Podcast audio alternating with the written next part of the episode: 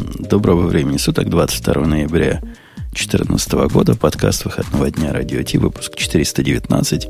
Выпуск обычный, не гиковский, хотя по сложившейся традиции у нас все больше и больше туда проникают, заползают темы, которые раньше бы показались гиковскими. Вот, например, Аляпка нам написала на мой призыв «Приходите, люди, поддержите, потому что Бобука нет». Говорит какие-то сложные новости – и на самом деле, ведь, Ксюша, у нас новости сложные, не всякая блондинка потянет. Ну, пусть Аляпка нет. приходит, мне кажется, будет интересно. Она про какие-нибудь а телефончики, телефончики расскажет. Есть. Нет, телефончики да, телефончики есть, всегда есть. есть. Их не может Какой-нибудь один телефончик всегда есть, и вы знаете, это телефончик, да. Да, кстати, на этой неделе было много новостей. Про телефончики? Apple Watch да, я, я могу много рассказать. Я прям даже играла с фреймворком. Но там, правда, не такие, не очень радующие Боюсь, новости. Примерно я, я даже игралась. Вот следующее слово уже отсекает возможность участия Аляпки. Простите. И, погодите, а я, я вообще даже не знаю, о чем вы говорите. Это одна из тем, Давайте что... с, э, сами знаете с чего. Ну, давайте с этой темы начнем. С заветов Бобука? Ксюша, э, ты, Нет, не с заветов Бобука, а сами знаете с чего. Не, ну мы можем и сами знаете с чего. Но, Ксюша, ты положи на стек. Пока. Положила? Угу. Это шоу создано при поддержке Digital Ocean. Digital Ocean – провайдер доступного облачного хостинга. Всего за 55 секунд и 5 долларов в месяц вы можете создать свой облачный сервер в одном из дата-центров, расположенных в Нью-Йорке, Сан-Франциско, Амстердаме и Сингапуре, и управлять им с помощью простой, интуитивно понятной панели управления или воспользоваться мощным мощным API. Начните прямо сейчас. Введите промокод радиодефис при регистрации и получите 10 долларов бонуса на аккаунт. Окей.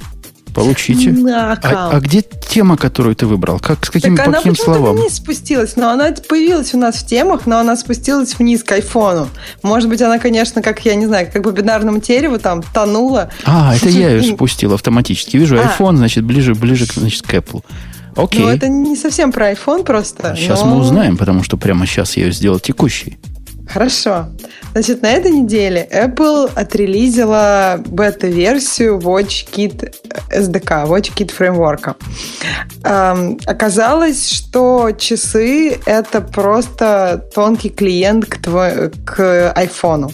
То есть часы ничего не могут делать без iPhone, потому что все тапы, ну, то есть iPhone Э, как бы специальная, специальный экстеншн, который внутри приложения на айфоне отсылает информацию на часы и получает информацию о том, что было, какие действия были совершены на часах. Примерно так. То есть никакие... Эм, и весь интерфейс на часах, он с технической точки зрения статичен. То есть все элементы, UI-элементы, которые мы хотим создать на часах, мы их создаем заранее, и дальше с телефона управляем ими. То есть мы можем их показать и скрыть. Все, что мы можем сделать. Но они все существуют заранее. То есть в рантайме никаких UI-ных элементов мы создать не можем. То есть элементов там кнопку, например, добавить нельзя. Погоди, чтобы я работы. понял, насколько он тонкий клиент. Ты говоришь, что это практически как э, удаленный дисплей для, экран. Да, для рисования, да? Ремонт, да? Ремонт Но, видимо, с какими-то датчиками, которые в другую сторону умеют тоже что-то посылать. Да, в, ну, то есть тачи, тапы может посылать. То есть там есть тап, ну, потом есть такой длинный тап, который может посылать. Все, что часы могут делать сами, это можно время у, у них узнать, дату у них узнать, и они могут запустить таймер. И самое страшное в этом таймере, то, что, например, если тебе нужна какая-то реакция телефона, то тебе, по сути, нужно запустить два таймера. У себя на телефоне, у себя на часах, и как-то их там. В общем, с таймером таймерами тоже, мне кажется, придется поиграться. А чем они беседуют обратно? Bluetooth 4? Да, Bluetooth. То есть, если ты далеко телефон отнес от своих часов, скажем, дома, это может быть проблемой. Ну, смотря какой у тебя дом, конечно, но... Это в любом доме будет проблемой. Ну, если у тебя французская квартирка 8 квадратных метров, то я думаю, у тебя будет не так. Если в этой квартирке нету никаких бетонных э, перегородок, на самом деле, потому ну, что я перегородки думаю, точно заглушат Bluetooth. У тебя там еще ну, по периметру мебель будет стоять, и ну, будет ну, оставаться на один квадратный метр, где ты просто стоишь вместе с часами, и я думаю, все тут нормально, не будет проблем. То есть, то есть это устройство для французов? Мы выяснили. Да, французам будет намного приятнее, чем всем остальным, у кого можно уйти от своего телефона достаточно далеко. Ну, а что комьюнити ваше говорит? Что в вашей тусовке? Это позор-позор или красота-красота? Ну, во-первых, это батарея. То есть по сути, это единственный, наверное, сейчас способ при текущем развитии батарейки сделать ее, возможно, работающей. Ну, очевидно, день вот с такой системой можно сделать, потому что часы, по сути, очень глупые, и поэтому это может им позволить жить хоть как-то долго. Вот это я не ну, понимаю. Ну, наверное, даже больше суток, потому что, ну, по-моему, ну, самсунговских там побольше функций вынесено на часы, э, и они живут, соответственно, в районе суток. Не-не-не, я вот с этого момента не понял. А это оптимизация в смысле использования CPU, да? Потому что CPU ему не надо никакого, да. а только перерисовывать да. экран. Угу. Ну, там же можно еще более крутые оптимизации придумать. Например, экран же... Экран? Ну, не надо его все время рефрешить. Даже если это не, не и инк экран, а помнить картинку старую. Не надо все время разговаривать по Bluetooth, а только на активные события как-то Я думаю, там сделано по максимуму все, что только можно. То есть там про рефреш, я, я думаю, что очень много оптимизации там сделано уже. Единственное, что вот в этом плане немножко пугает в плане батареи, они обещают в 2015 году, э, ну там так как сказано, позже, то есть не в начале 2015 года, скорее всего, после Дабдаба или на Дабдабе они объявят, что приложение отдельное для часов, то есть native приложение для часов. Сейчас же ты можешь для часов создать приложение только сначала сделав приложение для iPhone, то есть это как бы разрабатывается внутри iPhone проекта, приложение для iPhone. То есть даже ты не можешь делать приложение для iPad и для часов так нельзя. Приложение обязательно должно поддерживать iPhone. Вот в 2015 году обещается native приложение для часов. И вот как это будет реализовано, это вопрос. Потому что что это будет иметь общего с батареей, как оно может поддержать жизнь батареи, это непонятно. Ну, сейчас. может, к 2015 году придумают, как засунуть туда батарею пожирнее. Понимаешь, если бы а, это была какая-то принципиальная новая именно разработка в плане батареи, наверное, это как-то было бы... Ну, то есть это же уже должно быть в продакшене в 2015 году или в конце 2015 года. То есть не, непонятно. Единственное, что я думаю, что первая версия часов, она будет очень урезанная, и смысл ее покупать, наверное, не такой высокий. Я очень хотела их купить, но сейчас я думаю, а может быть купить следующий, потому что они, скорее всего, будут уже запускать и нативные приложения, и будут более интересными для всего. Сейчас можно поиграться в симуляторе с часами. Симулятор создается, ну, симулятор часов это external display для симулятора айфона. В принципе, работает он местами странно, то есть там могут тапы не туда приходить. Ну, то есть достаточно много еще багов. Но вообще посмотреть на это все интересно. На вообще вот приложение для часов, оно состоит из трех экранов, ну, то есть три разных. То есть совсем маленькая нотификация, нотификация во весь экран, ну, то есть не нотификация, а просто такая сборная информация о приложении. Ну, и уже дальше само приложение, которое может иметь несколько скринов. Там нет многих возможностей, которые есть сейчас в айфоне, но там, в принципе, есть тот же там Table View, например, который, на основе которого можно много чего сделать. Еще момент, что нельзя сабклассить сейчас эм, элементы, которые вот из фреймворка WatchKit. То есть никаких кастомизаций с UI-ными элементами сделать невозможно. Ну и совершенно очевидно, это с точки зрения программистов совсем-совсем другая хрень. То есть mm-hmm. это не то, что ты адаптируешь под еще один экран. Ты просто пишешь другую программу, по сути. Ну, там много общего. То есть э, комьюнити, у комьюнити были опасения, что WatchKit, например, может выйти с фреймворком только для Swift. Например, то есть если бы они хотели очень сильно э, форсить э, использование Swift, они могли бы это сделать. Но мне кажется, что им важнее э, расширить использование часов, чтобы для часов было как можно больше приложений, чтобы людям были интереснее пользоваться часами. И поэтому, естественно, они сделали его Objective-C. То есть Поэтому можно... В принципе, довольно похоже. Storyboard довольно похож. То есть, если есть что-то для iPhone и готовое приложение, то э, как бы родить какие-то идеи, если твое приложение хоть как-то ложится в использование такое как бы на ходу, в принципе, родить какие-то идеи несложно. Я напомню нашим слушателям, что на newsradiot.com, по-моему, там есть для вас возможность голосовать за темы. Я прав ведь? Есть для нормальных людей. И вы этим не пользуетесь, потому что вы ленивые. Но мы это не игнорируем.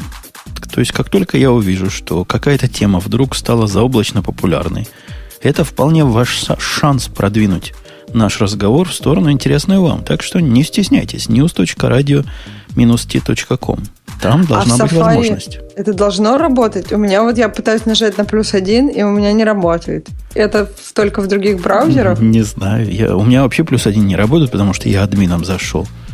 А может, я тоже админом ну, зашел? У кого-то Раз единички стоят, значит, у кого-то работает. Короче, выбирайте подходящий браузер. Ну, у меня в Chrome не работает, хотя я точно не админом сейчас. Так ну, я тоже... Тогда вот могли админом... бы проголосовать, но не проголосуете. То есть сначала... Ну ладно. Ну, в общем, вы попробуйте, да, проголосовать.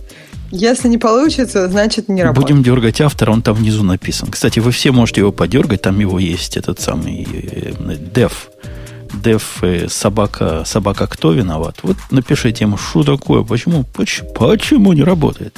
Там до этого низа, извини, скролить и скролить. Угу. Да, а также можете спросить, почему он не удаляет старые темы. И самому потом приходится в MySQL заходить и выбирать и delete делать. MySQL. Да, да, да. Ну, это хорошо. А могло бы потребовать э, заходить там в MUI файлы, да? Могло бы. Я, я, кстати, была у меня идея написать вот все, что, все, что темы делают, выбросить, все, что у нас собирает темы переписать простой скрипт, дать э, API, который REST, JSON будет возвращать. Мощный и пусть API. комьюнити нарисует UI. Комьюнити возьмется нарисовать новую хрень. Даже несколько альтернативных версий можно сделать, чтобы, чтобы было хорошо. Ну, в общем, это такие далекие планы, длинные. Ну, с чатиком же вот нарисовали несколько версий. Да, но там простой был, там как бы read там такая простая легкая, мне кажется, задача была. Ну да, никакой, никакого взаимодействия. Никакого админского подхода, ничего такого, mm-hmm. разных ролей нету. Там все просто. А вот с облаками было непросто на этой неделе, и они просто плакали и страдали, особенно пользователи самой любители самой популярной операционной системы и пользователи майкрософтовского облака плакали слезами крокодила, и, и на них Microsoft смотрела ну, вот это еще один тот довод. У нас там спор был в комментариях, что таки надо переходить на .NET. Надо. Они открылись. У них такой замечательный F-Sharp есть. Поэтому все бегом. Ну, вот смотрите, в облаках, которые самое буквально лицо, визитная карточка сегодня любой компании, Microsoft ведет себя по-майкрософтовски. Ксюша, что случилось? А, у Azure 'а был достаточно большой... Глобальный, э, прямо там. Да, что, глобальный outage, ну, то есть они остались... И они были недоступны, и я так понимаю, что как минимум полтора часа они были недоступны, да? Ну, то есть они в течение получаса они вообще не знали, что они недоступны, то есть этой информации не было нигде, ни на какой панели, их нигде. И потом появилась информация только через полчаса того, как они уже лежали, э, что через час будут какие-то новости об этом. То есть, и это затронуло все регионы, кроме Австралии, насколько я понимаю, самого нового их региона. И их сервисы тоже в том числе э, страдали от этого, то есть там был недоступен Xbox Live, Windows Store, ну, то есть это была серьезная такая большая проблема, и они, я так понимаю, не принесли извинения, ну, насколько вот статьи, которые я читала, они так ничего не сказали. Были и... объяснения потом, которые у нас тут нету, но я читал объяснения угу. о том, что их, э, я не помню, как это у них называется, но то, что в Амазоне EBS называется, э, storage вот удаленный, угу. там какое-то обновление они выкатили, которое все сломало, вечный цикл засобачило, и все обращения к этим удаленным persistent дискам приводили вот к такому безо... То есть все практически функции, потому что большинство-то сервисов как раз persistent работает, все они лежали по всему миру. И взяло у них, как Ксюша говорит, действительно больше часа все это разрулить. Это, это ужасно. Это отвратительно. И я не могу не согласиться, что еще отвратительнее это то, что ты в темноте находишься. И если тебе провайдер говорит, мы через час вам сообщим, что происходит, вы представляете ситуацию, ситуацию у людей, где вот это основная платформа, где, где все деньги крутятся, где все продукты живут – как они рвут на себе волосы и кричат «Мама, мама, роди меня обратно». А Microsoft им что? Через час приходите, посмотрим. Это да, это, мне кажется, вот момент, что через час вообще будет какая-то информация, это как-то пугающий момент. Ну, отвечая Зику, кто-то использует Азур, ну да, кто-то использует, там даже много есть. Там из тех, кто, кто-то даже 20% нормальных людей, которые используют его для не майкрософтовской платформы.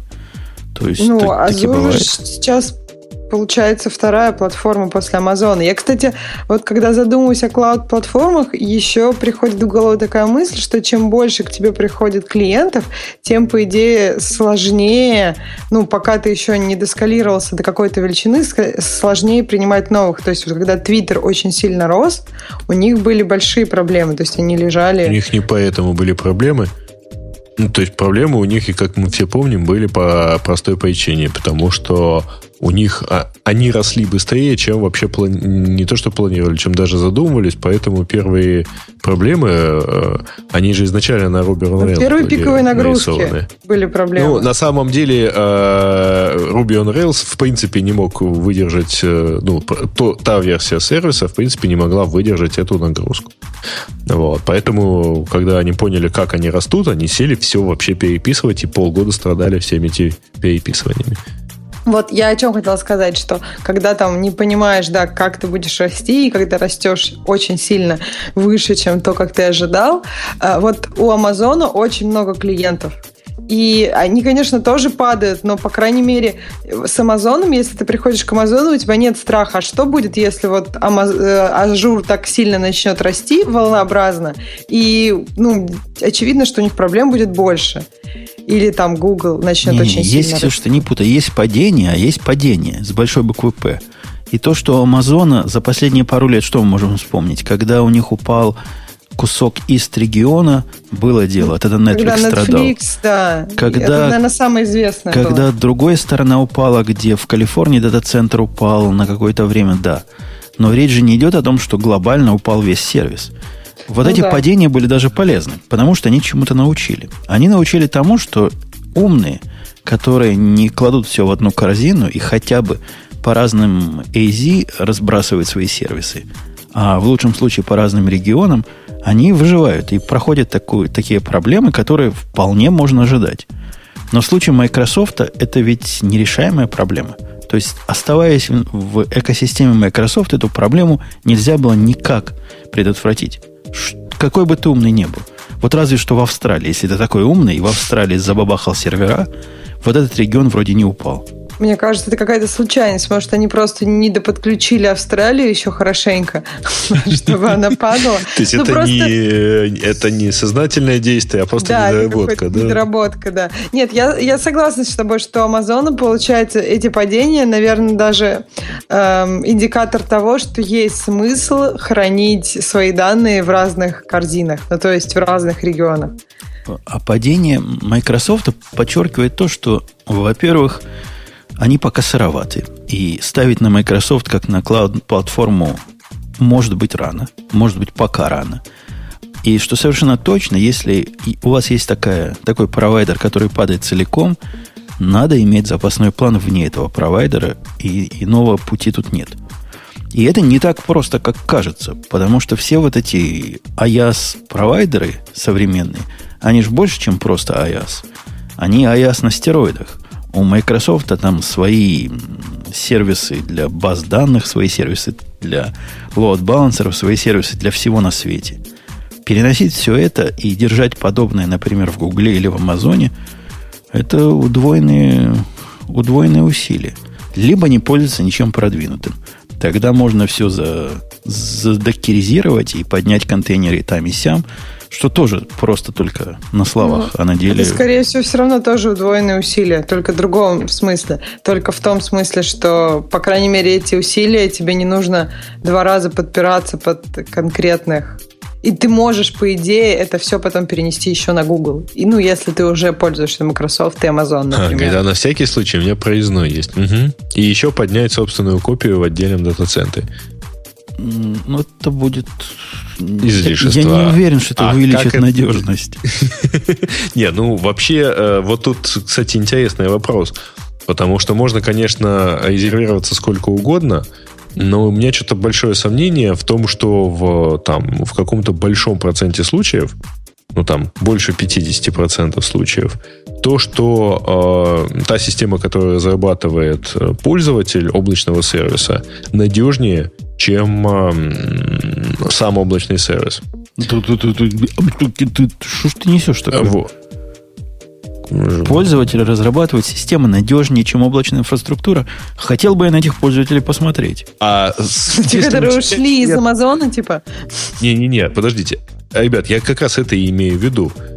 Значит, э, представь себе такого пользователя, который пишет систему какую-то, да, которая крутится в, в облаке. Теперь, чтобы зарезервироваться, ему, во-первых, надо не только э, вторую копию поднять, ему вообще неплохо было бы схему деградации всего этого придумать, что он будет делать э, автоматически, перебрасываться и так далее, когда у него ляжет один из прав- облачных провайдеров. А теперь, э, чтобы эта штука работала тогда, когда один из облачных сервисов упадет, Значит, для чего он это все делает? Он это делает для того, чтобы вот все, все умерли, а он остался, да? Э, получается, что его система, ну, как бы он хочет добиться большей надежности, чем все вместе взятые облачные провайдеры. Ну, по-моему, все-таки его творчество накроется первым.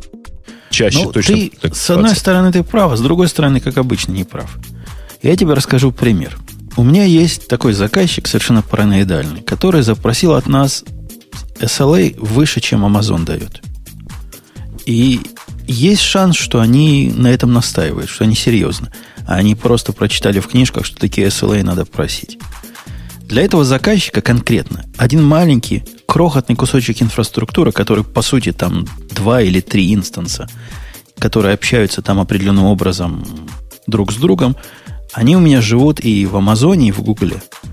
Ну, в Гугле они на холодном старте сидят, в случае чего быстро поднять можно – ну, вот это вполне реальный шаг, который производитель софта может сделать, чтобы обойти проблему, если вдруг Amazon во всех зонах, оно и в Амазоне у нас между зон раз, размазано, вдруг весь ляжет, накроется тазом, можно.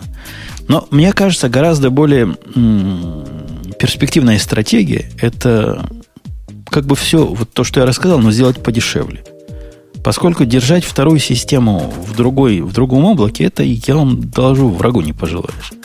Ну, целое прямо дело. Вот реально, целое дело.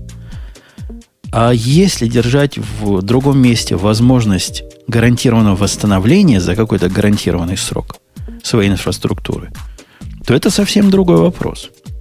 Этот вопрос поднимабельный, этот вопрос недорогой. То есть тебе не надо дублировать все свои затраты, не надо дублировать все свои усилия. Тебе просто нужно все время в голове держать, что вот новые решения должны подходить под вот эту общую концепцию, а мы можем в случае чего это поднять где-то еще.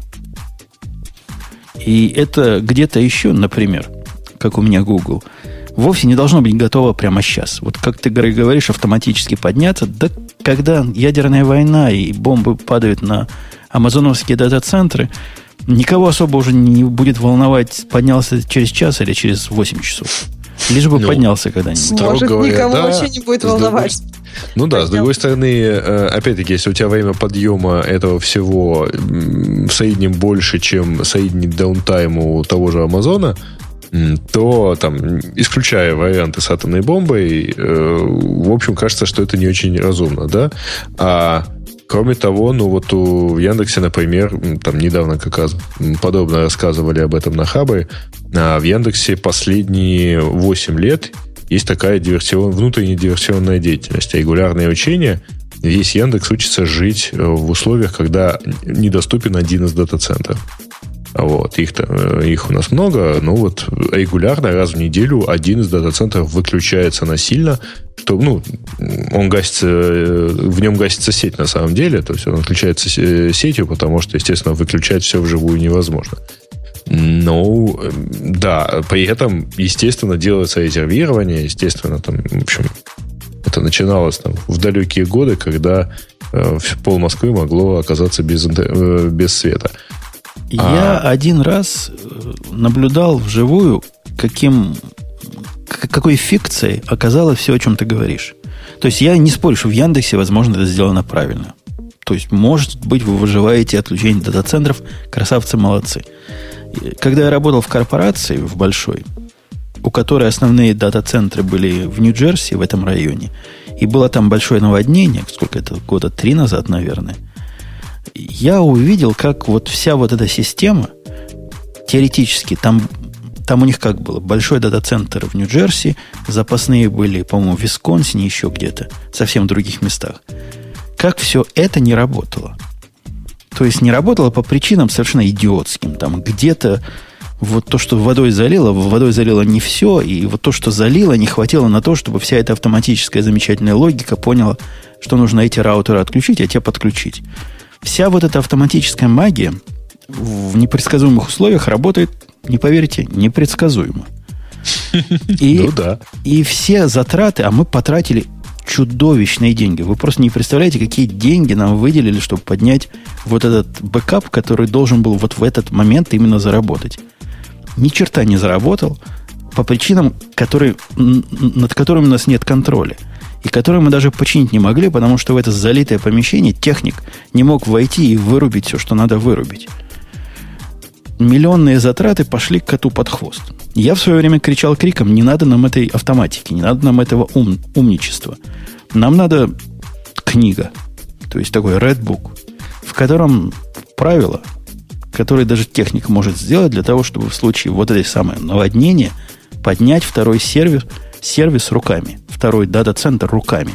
Вот сделать то, сделать то, сделать то, сделать все, и все запустится. И мы вовсе не зависим от внешних факторов, а зависим от Васи – который все эти команды где-то там наберет. Я с тех пор полный поклонник вот этой концепции, такого холодного, холодного бэкапа на случай катастрофы, а не пытаться предусмотреть все варианты, которые предусмотреть невозможно. Не, ну на самом деле историй много. Я прекрасно помню историю, когда, например, один из дата-центров э, почти вырубился, потому что у него а, ну, тоже там сломалась подстанция, и при этом э, он там правильно деградировал, чего-то отключил, но стала совершенно не айтишная проблема. Он, он, там у него есть, во-первых, не запустилась ДГА, а во-вторых, когда ее запустили вручную, оказалось, что вообще говоря, ей э, солярка нужна. И ее, значит, надо туда теперь как-то возить. Да-да-да, вот, в, вот в этом в момент наводнения, кстати, тоже была проблема. Они первым делом хотели поднять, там электричество упало, и для того, чтобы все правильно выключить, чтобы перекинуть на другой дата-центр, надо было солярку залить. Потому что какие-то козлы не залили вовремя, она высохла, то ли слили ее. В общем, не было солярки. Слили. Как это было? Полбака, да. Полбака и полбака, да? Будет полный. А на крышу они подняться не могли, потому, потому что, ну, первый этаж был в воде, и входа не было в здание.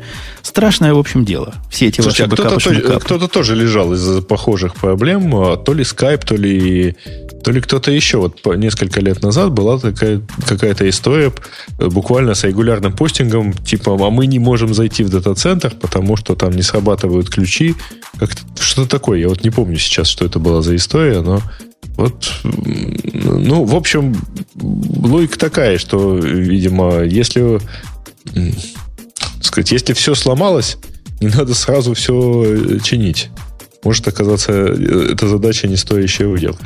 А как еще то, что надо иметь в виду, когда вот такая глобальная проблема типа наводнения, казалось бы, наш сервис не был доступен 12 часов. Через 12 часов мы его смогли руками с такой-то матерью и посылая гонца реального Висконсин, благо тут близко от нас, мы смогли это поднять. 12 часов простое. Это ужас-ужас. Но на самом-то деле это была красота нечеловеческая, и потом мы этим хвастались, потому что наши конкуренты не могли 7 дней поднять.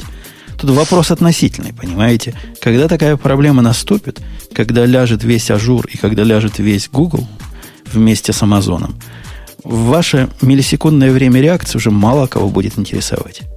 Ну, это, мне кажется, какой-то катаклизм должен быть. То есть просто так, чтобы, ты думаешь, э, лягут прям все и Amazon, и Microsoft, и ну, Google? Ну вот, там ну, то есть снега, снега да, выпало, это... сколько там? Ну, или снег. Ну, то есть я говорю, какой-то скорее природный катаклизм должен быть, чтобы все вместе легли. Тогда да, тогда ваши часы, это будут здорово по сравнению с днями. Да даже если только Amazon ляжет, это будет достаточная катастрофа всемирного масштаба, и, и даже для некоторых, если только Google ляжет, и я имею в виду Google Cloud ляжет, это будет такого же характера катастрофа. Ну, на самом деле, э, давайте скажем так, если в Штатах ляжет Google, то следом за ним очень вероятно э, ляжет э, там э, Microsoft и там сервисы Microsoft и сервисы Yahoo, потому что просто народ начнет э, ну, перекидываться на, как, на конкурентов и как-то там под, ляжет Твиттер, разумеется, например. Сэр, э, от сообщений Google is down, писать, please retweet, да. вот. Ну, дело даже не в том, что ну, старая шутка про то, что когда э, там случаются проблемы со связанностью у Яндекса, первым ложится э, саппорт больших московских провайдеров. Потому что никто не верит, что это у Яндекса проблемы, все считают, что у них интернет сломался. Оставаясь а. в рамках Гугла, который ты сейчас упомянул, и отходя от тем падающих облаков, которые болезненная тема, и проблема плохо решаемая, плохо автоматизируемая, в моем понимании, и, по-моему, усилий не стоит э, затрат на ее правильное решение. Есть другая хрень, которую в прошлый раз мы обсуждали, и вы все меня запинали гнилыми помидорами, включая даже Ксюшу, которая обычно меня поддерживает. Ну, у меня просто мама другого порядка. Ей хватает iPad. У тебя просто жена очень продвинутая. Теперь хромбуки, по сути, раздают бесплатно. Вот если правильно перевести эту статью, как-то они не соображают, как это подать. Я, я бы подал на месте их. Теперь берите хромбук бесплатно. Просто бесплатно вам ну, Chromebook. подожди, ну это же была бы нечестная реклама. Почему, Почему бесплатно? Честная? Они просто в нагрузку тебе дают. Ну, не надо тебе этот один терабайт. Тебе дают услугу, которая стоит... Прочтите кто-нибудь новость. 250 да? долларов. А именно один терабайт на два года. Бесплатно в нагрузку, да, действительно, в нагрузку к тому, что ты купишь за 200, 250, 300 долларов, э, как нетбуки сейчас называют, хромбук. Ты купишь Chromebook, получишь компенсацию в виде вот таких фантиков. Ну... Не-не, подожди. Значит, во-первых, э, фишка очень простая, и это на самом деле выглядит немножко не так. Действительно, если ты купишь э, там до Нового года, если не ошибаюсь, значит, э, Chromebook... Не любой, любой, не любой, не любой. Там есть список, из кого надо а, выбирать. Ну, в общем, ты получаешь э, пода- в подарок на 24 месяца, то есть на, двое, на 2 года, 1 терабайт на Google Drive. Да. А, один бесплатный терабайт на Google Drive. Замечательно. Значит, а, потом, правда, тебе пойдет что-то с этим терабайтом делать через два года. Ну, это там когда-нибудь. А кстати говоря, штука не новая, потому что вообще-то к хромбукам и так идет, если я ошибаюсь, какое-то и так шло какое-то количество гигабайт на Google Drive. Нет, не ко всем и не всегда. И там очень ну, по-разному. Ну, окей, тут тоже не ко всем и не всегда.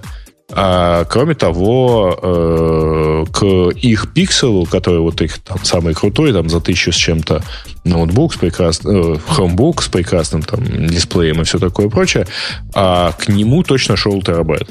Ну, так, при такой цене можно пожизненно давать терабайт.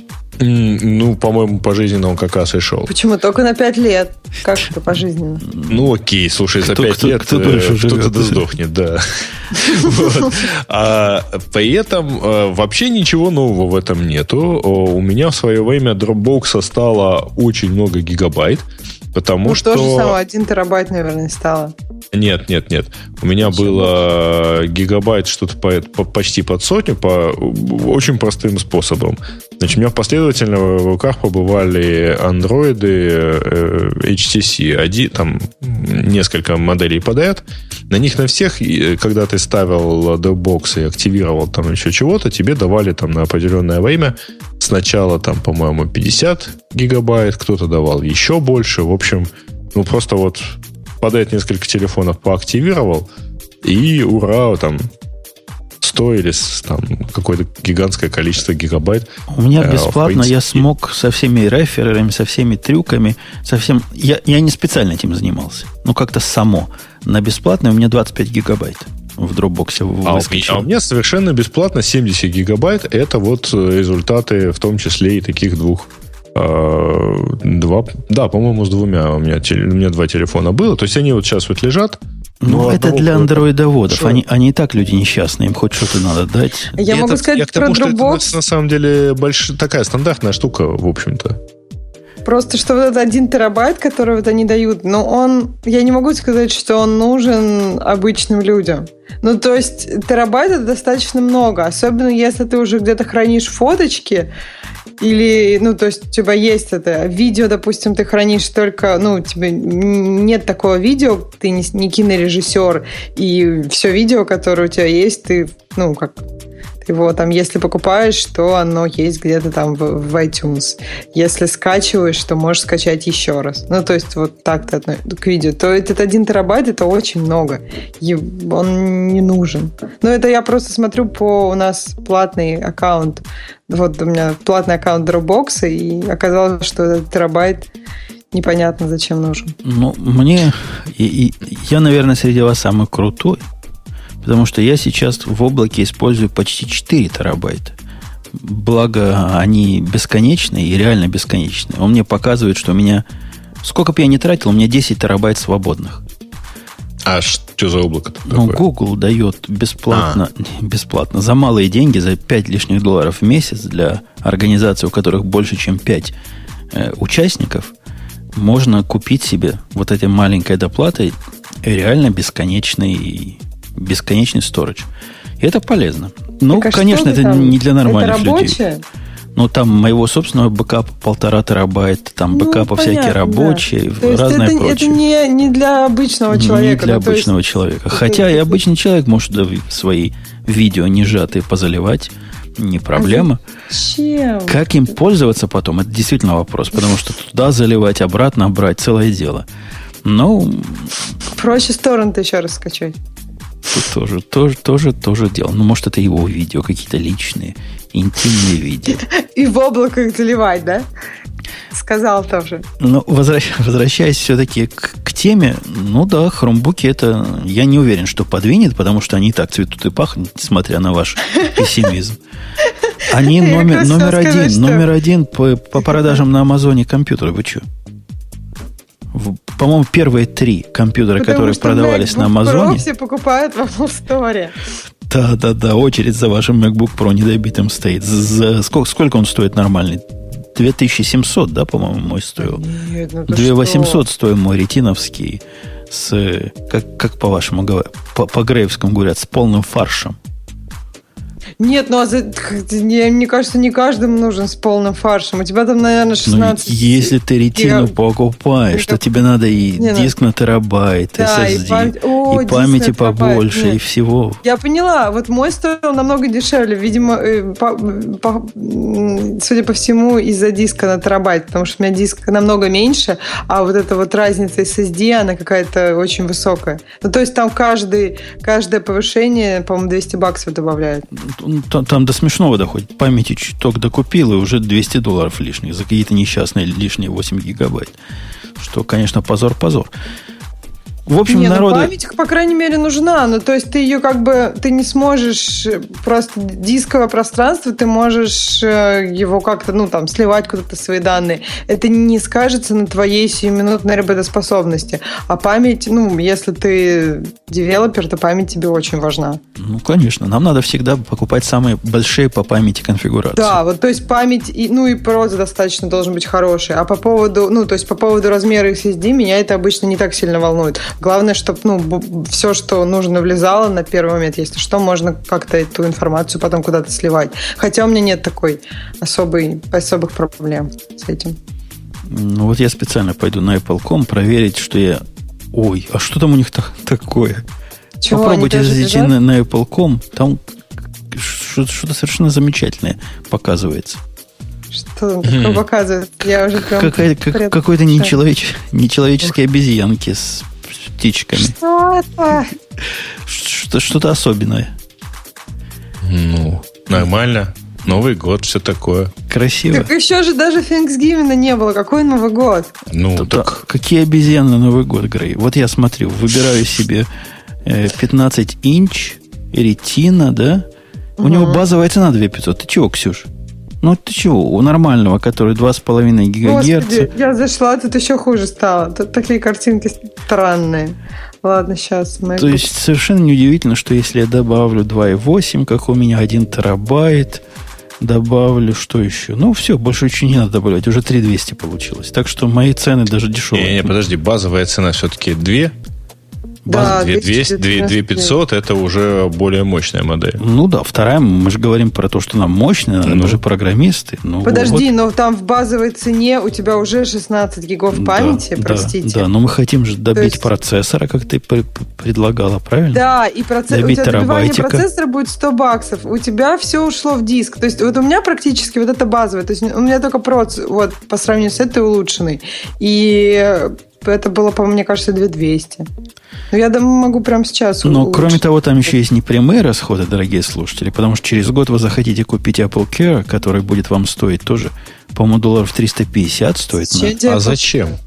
Да, я даже. Вы что, реально, реально этот вопрос спрашиваете? Задаете вот этот вопрос? Совершенно реально. Я дело в том, что один раз покупал, а с тех пор отказываюсь. Но вы, я вот просто вы, не понимаю, вы, зачем. Вы просто тупые. Вы уж извините за мою прямоту. Не, я понял. А, да, мы такие тупые, что у нас они не ломаются, Ксюша. А вот у него, он же умный, они у него ломаются. Конечно, у меня поломался мой ай, ай, ай, ай, ай, MacBook Pro. Ай, ай, ай, ай, у него ай. перестал показывать дисплей. Причем угу. произошло это через год и, по-моему, два дня или три дня после того, как он был куплен. То есть, если бы не было Apple Care, то я бы сосал лапу. То он бы, может, и не поломался. Ну да, мистика. У нас мистика происходит сплошная. Менять ретина дисплей, который они мне поменяли, там под, под тысячу долларов денег стоит в этот процесс. Ну, на мой взгляд, это одно из лучших гарантийных вложений денег, которые я могу представить, потому что э, Мэки эти три года живут спокойно и не очень устаревают, то есть ими можно пользоваться три года. А если можно пользоваться, если это ваш рабочий компьютер, не, не иметь возможности его быстро починить за никакие деньги. Это просто глупо. Подожди, там Нет, ну... первый год же, если у тебя сломается, то они тебе просто, да, починят. А через год ты покупаешь Apple Care. Ну, я всегда так делаю. Да, я за несколько дней до конца угу. этого года покупаю еще на два года. То есть, фактически, угу. ты покупаешь то же самое на, на лишние два года. Угу. Да, оно действительно стоит денег, но, на мой взгляд, оно того стоит вообще не... А сколько? Безусловно. Я не, не помню, сколько он стоит. По-моему, 350 а, долларов вот. стоит для MacBook Pro. Да, 350, 349 оно стоит. Ну да, в принципе, за два года есть, наверное, шанс. А смотри, а если ты что-то с ним сделаешь, то есть, скажем, я не знаю, ты его залил, то Apple Care работает? А вот для она... этого я купил своей дочке, когда покупал новый iPhone, там у них есть особый такой план, который две заливки поддерживает. То есть два раза можно утопить в туалете или разбить экран, и тебе его бесплатно поменяют. По-моему, это стоит 99 долларов на, на два года, что-то такое. Ну, мне кажется, для детей школьного возраста это прям очень полезный и экономически выгодное предложение. Просто у взрослых все-таки, мне кажется, пореже это происходит. Хотя тоже происходит. Ну, а За... а сколько ты в туалете утопила телефонов, признайся? Ну, честно, один. Ну, то есть, вот у меня iPhone, наверное, с 2009 что ли, года, где-то так, или с 8 я точно не помню. Но довольно рано. И с этого времени, то есть, получается, прошло уже, ну, как минимум 5 лет. Теперь, За 5 лет один осторожно. раз. А ты сколько утопил? И я, я, я аккуратный пользователь. Я ни одного не утопил. У меня даже нет вот этого... Я себе и не покупаю этот самый. Но вокруг меня же звери, а не люди. Которые заливают э, колой компьютеры, которые утапливают в туалете телефоны, так что глаз за глаз за ними нужно. А ты никогда не проливал на свой ноутбук никогда. никакой капли жидкости? Никогда, потому что я на работе известен как параноик, когда кто-то подходит к моему компьютеру с кофе, я либо этого человека отодвигаю, либо сам отхожу в сторонку. Подожди, а сам ты никогда не пьешь кофе вблизи компьютера? То есть ни, кофе, никакой еды? Правило, понимаешь? У меня есть правило. Жидкость не может быть рядом с Мэком на расстоянии ближе, чем полметра. Правило. Так, подожди, ты, ты помнишь, да, что сейчас... ты на 80% состоишь из жидкости? Подожди, у тебя а же прямо сейчас даже из большего ты же выпил. стоит с подаренным мальчиком коньяком. Или там коньяк можно. Коньяк это не жидкость. Во-первых, я все это записываю на большом маке, где заливание клавиатуры меня мало волнует. Она не а, является частью компьютера. Ага. А если бы я, как на работе, О. когда я пью пиво, вы видели, как я тянусь до этой банки. Ну, э, я тебя чуть-чуть разочарую, потому что э, не знаю, как... А, у тебя же Bluetooth клавиатура, да, сейчас? А бы видели бы вы, дорогие мои, как, как глаза, брови поднялись у чувака из Apple Store, гения, да, гений, которому я носил свой компьютер, поставил свой кофе недопитый рядом с моим компьютером. Я аккуратно взял это, двинул. Он так на меня посмотрел. Сэр, мол, вы чокнутый или, или где? И зауважал сразу, зауважал. То, ну, ставит рядом с моим компьютером. Это рефлекс, это инстинкт. Я ничего с этим уже поделать не могу. Давайте, не, знаете... У меня было, был опыт э, заливания клавиатуры, причем это было давно, году в 97-м, кажется.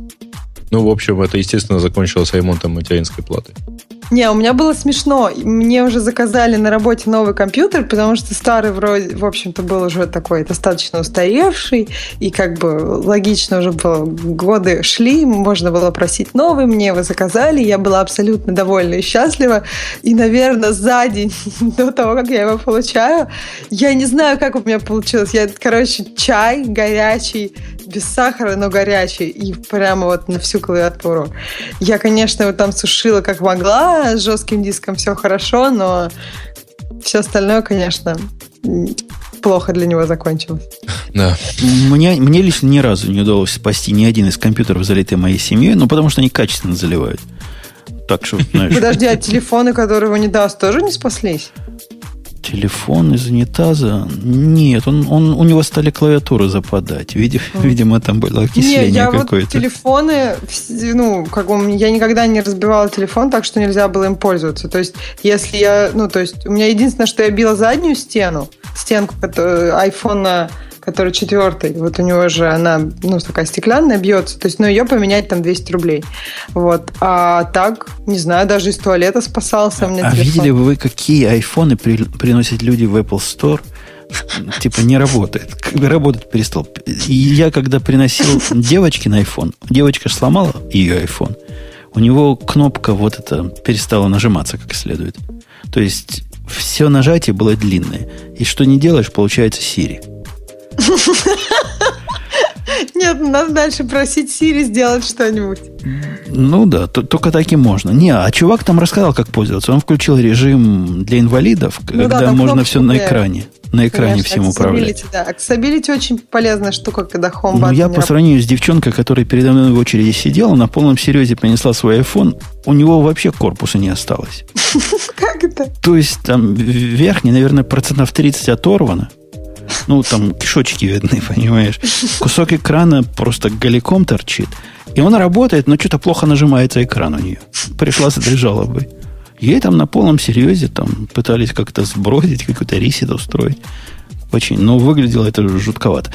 По, по поводу жуть, жути. Давайте по...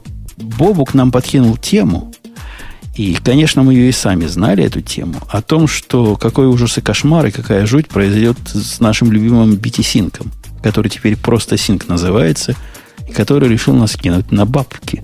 Который теперь платный будет, да. А они кинуть, а развести. Сравнивают себя с Microsoft, Google и, и прочими дропбоксами и говорят, мы-то намного прекраснее стоим практически в два раза дешевле. Но нас в чем кидалово? Ну, кидалово в том, что все-таки как бы это не клауд? В том, что Dropbox и Google Drive и Microsoft OneDrive, с которыми они сравнивают, хранят ваши данные. Ну, я и говорю в том, что тут их никто не хранит. Тут ты сам их хранишь. И да. за 40 долларов в месяц они предлагают вот тут, Нет, тут за есть... 40 долларов в год все-таки. В год, в да. год. Не преувеличивай. В да. год. 40 долларов в год они вам предлагают Sync 2 Pro. И это... Вот это их сообщение в, в блоге, BitTorrent блоге. По-моему, если бы ты, Грей, преподавал курсы для жуликов, ну, для, для менеджеров и всяких маркетологов, Маркетологов. ты бы, наверное, заругал. Потому что, по-моему, это пример факапа с большой буквы «Ф». Вот все, что они написали, вызывает ряд вопросов, поднятие бровей. Но когда ты читаешь объяснение человеков, живых людей, из этого же BitTorrent Sync в их форуме, куда я специально пошел почитать, там совсем другая картина.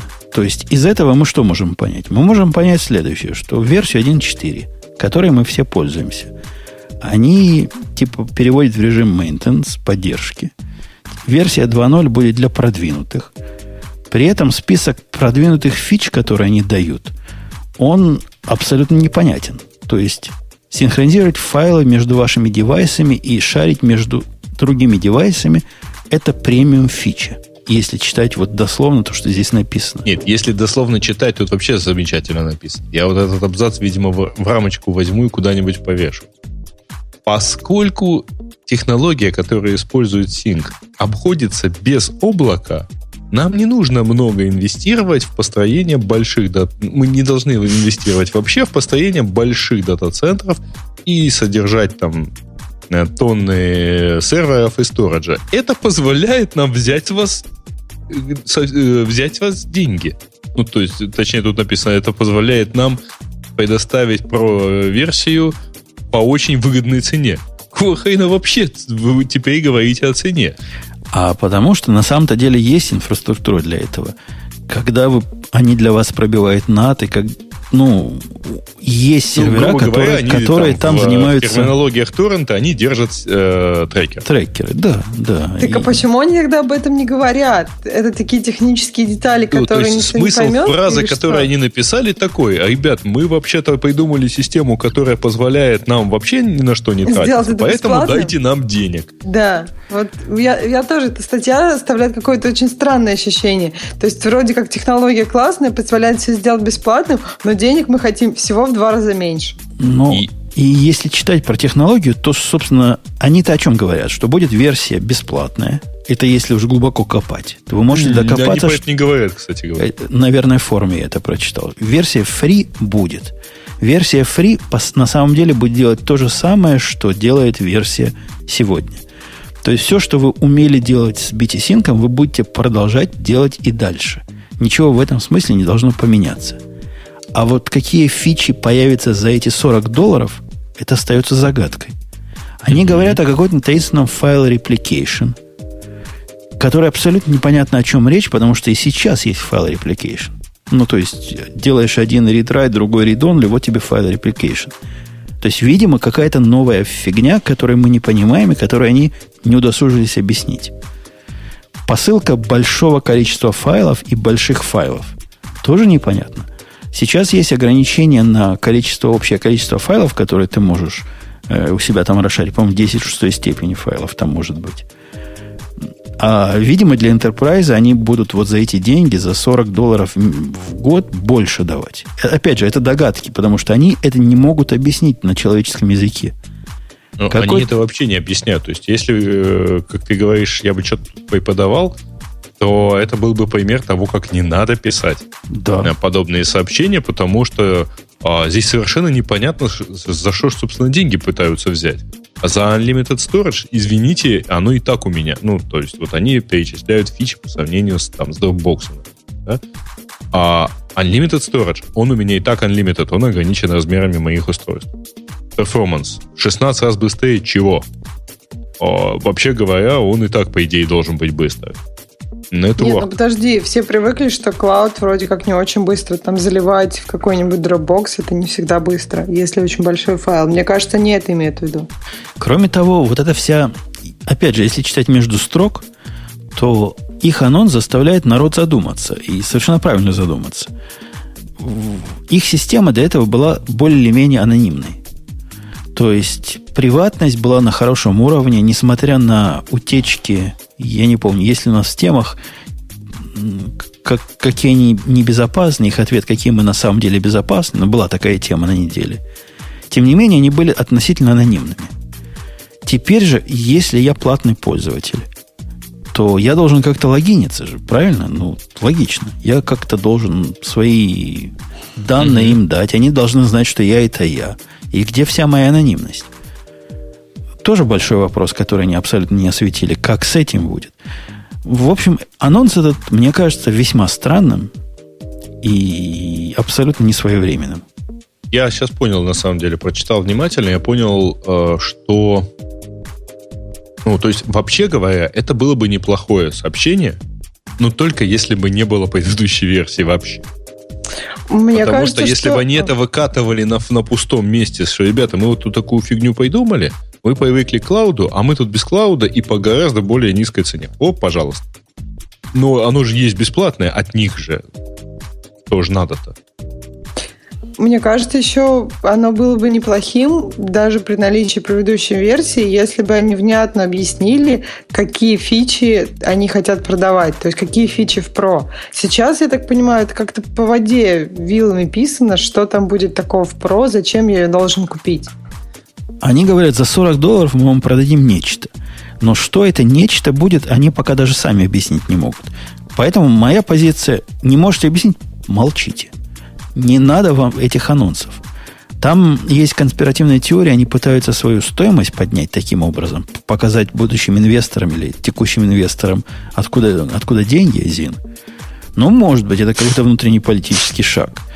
Но для нормальных нас, пользователей, этот шаг выглядит странно. Хотя я не против платить им эти 40 долларов, если я буду понимать, за что они их просят, и это что-то мне как-то жизнь улучшает. Ничего страшного нет, поддержим производителя. Ну, разговаривайте с нами на языке, который мы понимаем, дорогие. Нельзя же так. Да? Да, вот да. прям плюс, плюс 100. Окей. Или сколько там можно плюс? Плюс, плюс один можно делать в Google Плюс, который скорее мертв, чем жив. Нельзя? Это только ВКонтакте. Смотрим на следующие темы. У нас есть апокалипсис который не сегодня, но скоро наступит, через пять лет. Босс. На что я намекаю, Ксюша? А, сейчас, подожди, ты уже тут поменял несколько раз тему, я не знаю. А, ну, на Илона там Маска. есть заголовки. Ох ты, интересно. Илон как. Маск, который известный Я не дочитал на этой темы. Я про программистов и про э, в 10 раз лучших программистов. А мы Все про знаю. них тоже тронем. А Илон Маск, это типа анекдот. Я не... Это анекдот или, или, или я... Не, он там действительно выступал что-то. Ну, Только у меня не открывается сейчас эта ссылочка. С, для нашей аудитории Илон Маск это чувак, который был, был PayPal. Маск думаю, все это знают, один из основателей. PayPal. Там, нет, не, PayPal. Ну, он все деньги свои за PayPal получил, а теперь там Tesla, Tesla и полеты и, на Марс. И космические и прочее, корабли, прочее. И, да, и все прочее бороздят. Его замучила, на мой взгляд, э, паранойя. И он считает, что Skynet вот просто на пороге стоит, и через пять лет суперкомпьютеры с искусственным интеллектом могут нас сожрать целиком и полностью. Знаешь, что вот интересно, в, в названии статьи написано типа через пять лет, а вот в подписи к статье написано в конце декады. То есть, может быть, он вообще говорил лет через сто, в самой статье будет написано. Я не, не ну подожди, конец декады это конец десятилетия. А, конец этой декады. Я ну, думала, как через просто лет. Да, нам, собственно, Нет, тут... нет, нет, окей, да, тогда. Ну, через 6 лет, ну, это окей, да. Сейчас конец уже 2014. Он ссылается на то, что наблюдает или даже являлся частью проекта э, британской компании, которая искусственным интеллектом называется DeepMind – она сейчас часть Гугла, и видел не, не, не по слухам, а от первого лица, какой ужас там происходит, и как этот интеллект надо сдерживать, потому что он готовится выйти в интернет и, не знаю, сожрать нас всех.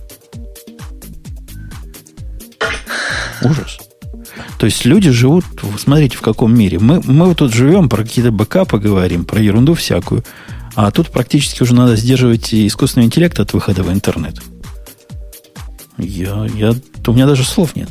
есть... Нет, но много фантастических фильмов показывают, как и что будет, если выйдет этот искусственный интеллект, но пока э, никакого искусственного интеллекта, но такого работающего в продакшене, например, на наших телефончиках. Ну, то есть, вот если он такой крутой, может выйти в интернет, этот искусственный интеллект, почему, господи, на телефончиках нас никто не понимает? Почему Сири такая тупая? Да, почему Сири такая тупая? Я хотела это сказать. Э, ну, то есть, это как-то расходится с текущим положением продакшн, но, может быть, оно как раз будет вот так вот, сразу выйдет, и все. И мы я не знаю, как закончимся. Но пока... Уйдем в, это, в пещеры. Как-то верится, да.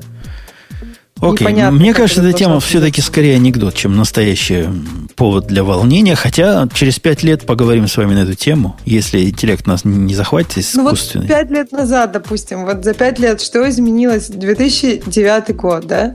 Э, я не помню, Сири, наверное, еще не вышло. Но я я тебе этом... скажу, Ксюша, больше. Когда я был студентом, в прошлом веке это было. Ну, это да. В 80-х годах прошлого века тема, что интеллект вот-вот решит все наши проблемы и станет нашим помощником, тогда не было страха. Интеллект нас всех... Тогда еще терминатор не вышел. Хотя, наверное, вышел уже. Но, в общем, не боялись этого. Но ожидали со дня на день. И так до сих пор и ожидаем. Так что не волнуйтесь, дорогие слушатели, можете расслабиться, а Ксюша нам доложит о теме, которой она подготовилась, о десятикратном... Э, чего? Что у нас десятикратная разница между дебилами и умниками? Ну, тут не между дебилами и умниками. Тут, я так понимаю, была не, не так давно серия статей, а вот у нас представлена статья, которая пытается сделать выжимку из всего того, что говорят вокруг люди. Если честно, я согласна с автором, когда он говорит, эм, что эти тесты по поводу того, что мы можем как-то измерить, что вот в 28 раз лучше хороший программист плохого программиста, они очень искусственные. Джоэл есть... Спольский, не последний чувак, вы знаете, да, который, это ж из э, Stack Overflow, правильно, чувачек? Нет, ну это mm-hmm. понятно, да, он там говорит про 10 раз. Про наверное. 10 раз. По-моему, да. он как раз и эту тему и активировал в последнее время. То есть 10 раз разница, о чем разница? Между программистом и программистом. То есть, если вы берете программиста, который настоящий чувак, он может вам реально дать десятикратной производительности прирост по сравнению с, э, с индийским программистом, например. Нет, ну вот, например, если мы, если ты хочешь поддержать эту теорию, то я могу тебе сказать контрпримеры из этих же статей. То есть, во-первых, речь идет очень важно влияние environment. То есть ты можешь создать такие условия для своего шикарного программиста, что он тебе не сможет быть полезен, а можешь создать достаточно хорошие условия и культуру внутри команды, когда люди как бы вроде как средние программисты, но сделают гораздо больше эффект проект э, вместе, чем там тот один, у которого не будет возможности или там всех данных, чтобы принести тебе какую-то большую пользу. Вот Мне эта кажется, теория, о которой ты говоришь, да. Ксюша, была очень популярна в 20-е годы, что если мы дадим рабочему классу подходящие условия, то рабочий класс наш вообще всех заткнет за пояс, станет умным, красивым, честным и добрым, и не будет срезать кошельки с прохожих больше. А оказалось, что не получается. Вот даешь пролетариату условия, а все равно, который человек простой, он простыми остается. Это я к тому, что возьми программиста, посади его. Программиста, который вот тот, в 10 раз хуже, чем того, который в 10 раз лучше, посади его в прекрасные условия, да ты хоть спляши на его голове и устрой ему массажный кабинет каждые 3 минуты, он лучше не станет. Нет, не надо. Тут речь не про массажный кабинет. Тут речь про то, что, ну, смотри, например, ты помещаешь программиста в, ну, конечно, это тоже зависит от человека. Но если, например, ты посещаешь, как бы помещаешь программиста в хорошую команду, но этот человек не должен быть совершенно против там обучения. То есть он должен быть обучаем при том, что он не очень хороший программист. И он станет, он как бы повысит свой уровень, нежели если его поместить в плохую команду. Вопрос просто в том, что задача продакшена – это не улучшить какого-то конкретного программиста. Задача продакшена – это сделать дело в максимально короткие сроки и максимально качественно. Поэтому, если то есть, э, говорить о, о том, о той идее нужно брать максимально хороших программистов, если тебе нужно результат быстро и хорошо, то как бы эту мысль, с этой мыслью трудно спорить. Она в ней есть здравое звено. Единственное, что тебе при этом же нужно будет создать этим программистам нормальные условия. Тут не про массаж. Тут дело про то, что им, им нужно во-первых, понимать, что делать. То есть, если ты каждые пять минут э, передумываешь задачу, то никакой хороший программист не сможет довести ее до ума, потому что ты сам не знаешь, что делать. К примеру. Э, ну, плюс там, если как бы программист и эксперт предлагает тебе что-то, какой-то вариант решения проблемы, то он как бы сразу его отвергать, наверное, не стоит. Нужно это обсудить. Ну, то есть, как бы не, по, не понижать мотивацию человека за зря. Я думаю, что Статья это большое вот в этой, дело. которая контрстатья, которая говорит, что ерунда это не может быть в реальном мире десятикратного прироста от э, какого-то особого интеллекта программиста, есть одно противоречие. Логическое.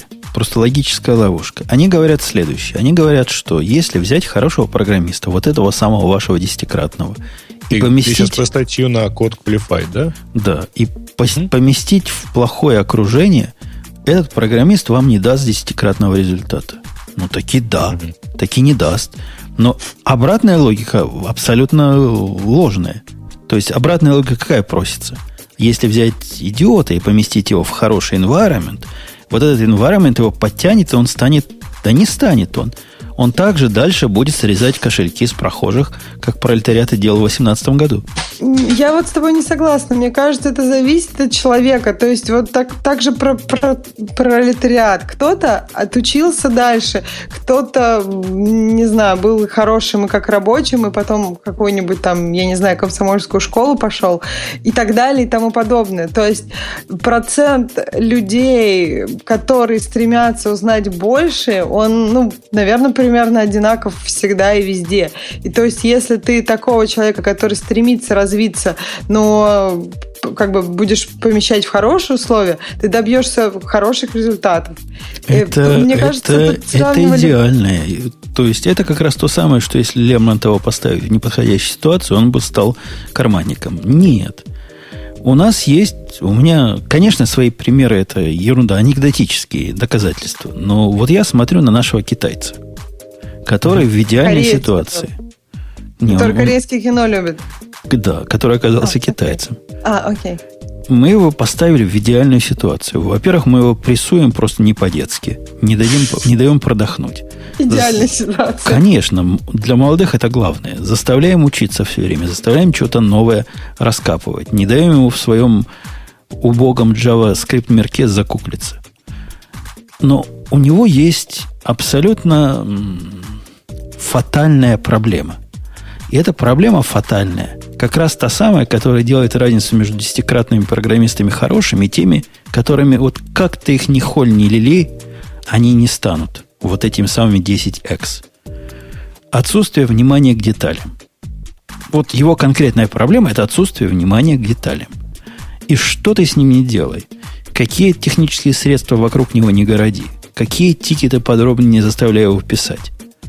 Он на детали плюет. Понимаешь, для него, человека, который делает гуй, в этом гуе есть линия. Для меня это просто в глаза бросается. Я вообще ж не, не дизайнер. Но когда у него в одном в поле э, стоит, не знаю, доллары, прижатые влево, а в другом поле доллары, прижатые вправо, при этом еще знак доллара с разных сторон стоит, для него это вообще не проблема, ерунда какая-то. Для меня это кричащий признак того, что он никогда 10x программистом не станет. Потому что я ему об этом уже сто раз говорил, пальцем показывал, но он не чувствует этого. Молодой еще.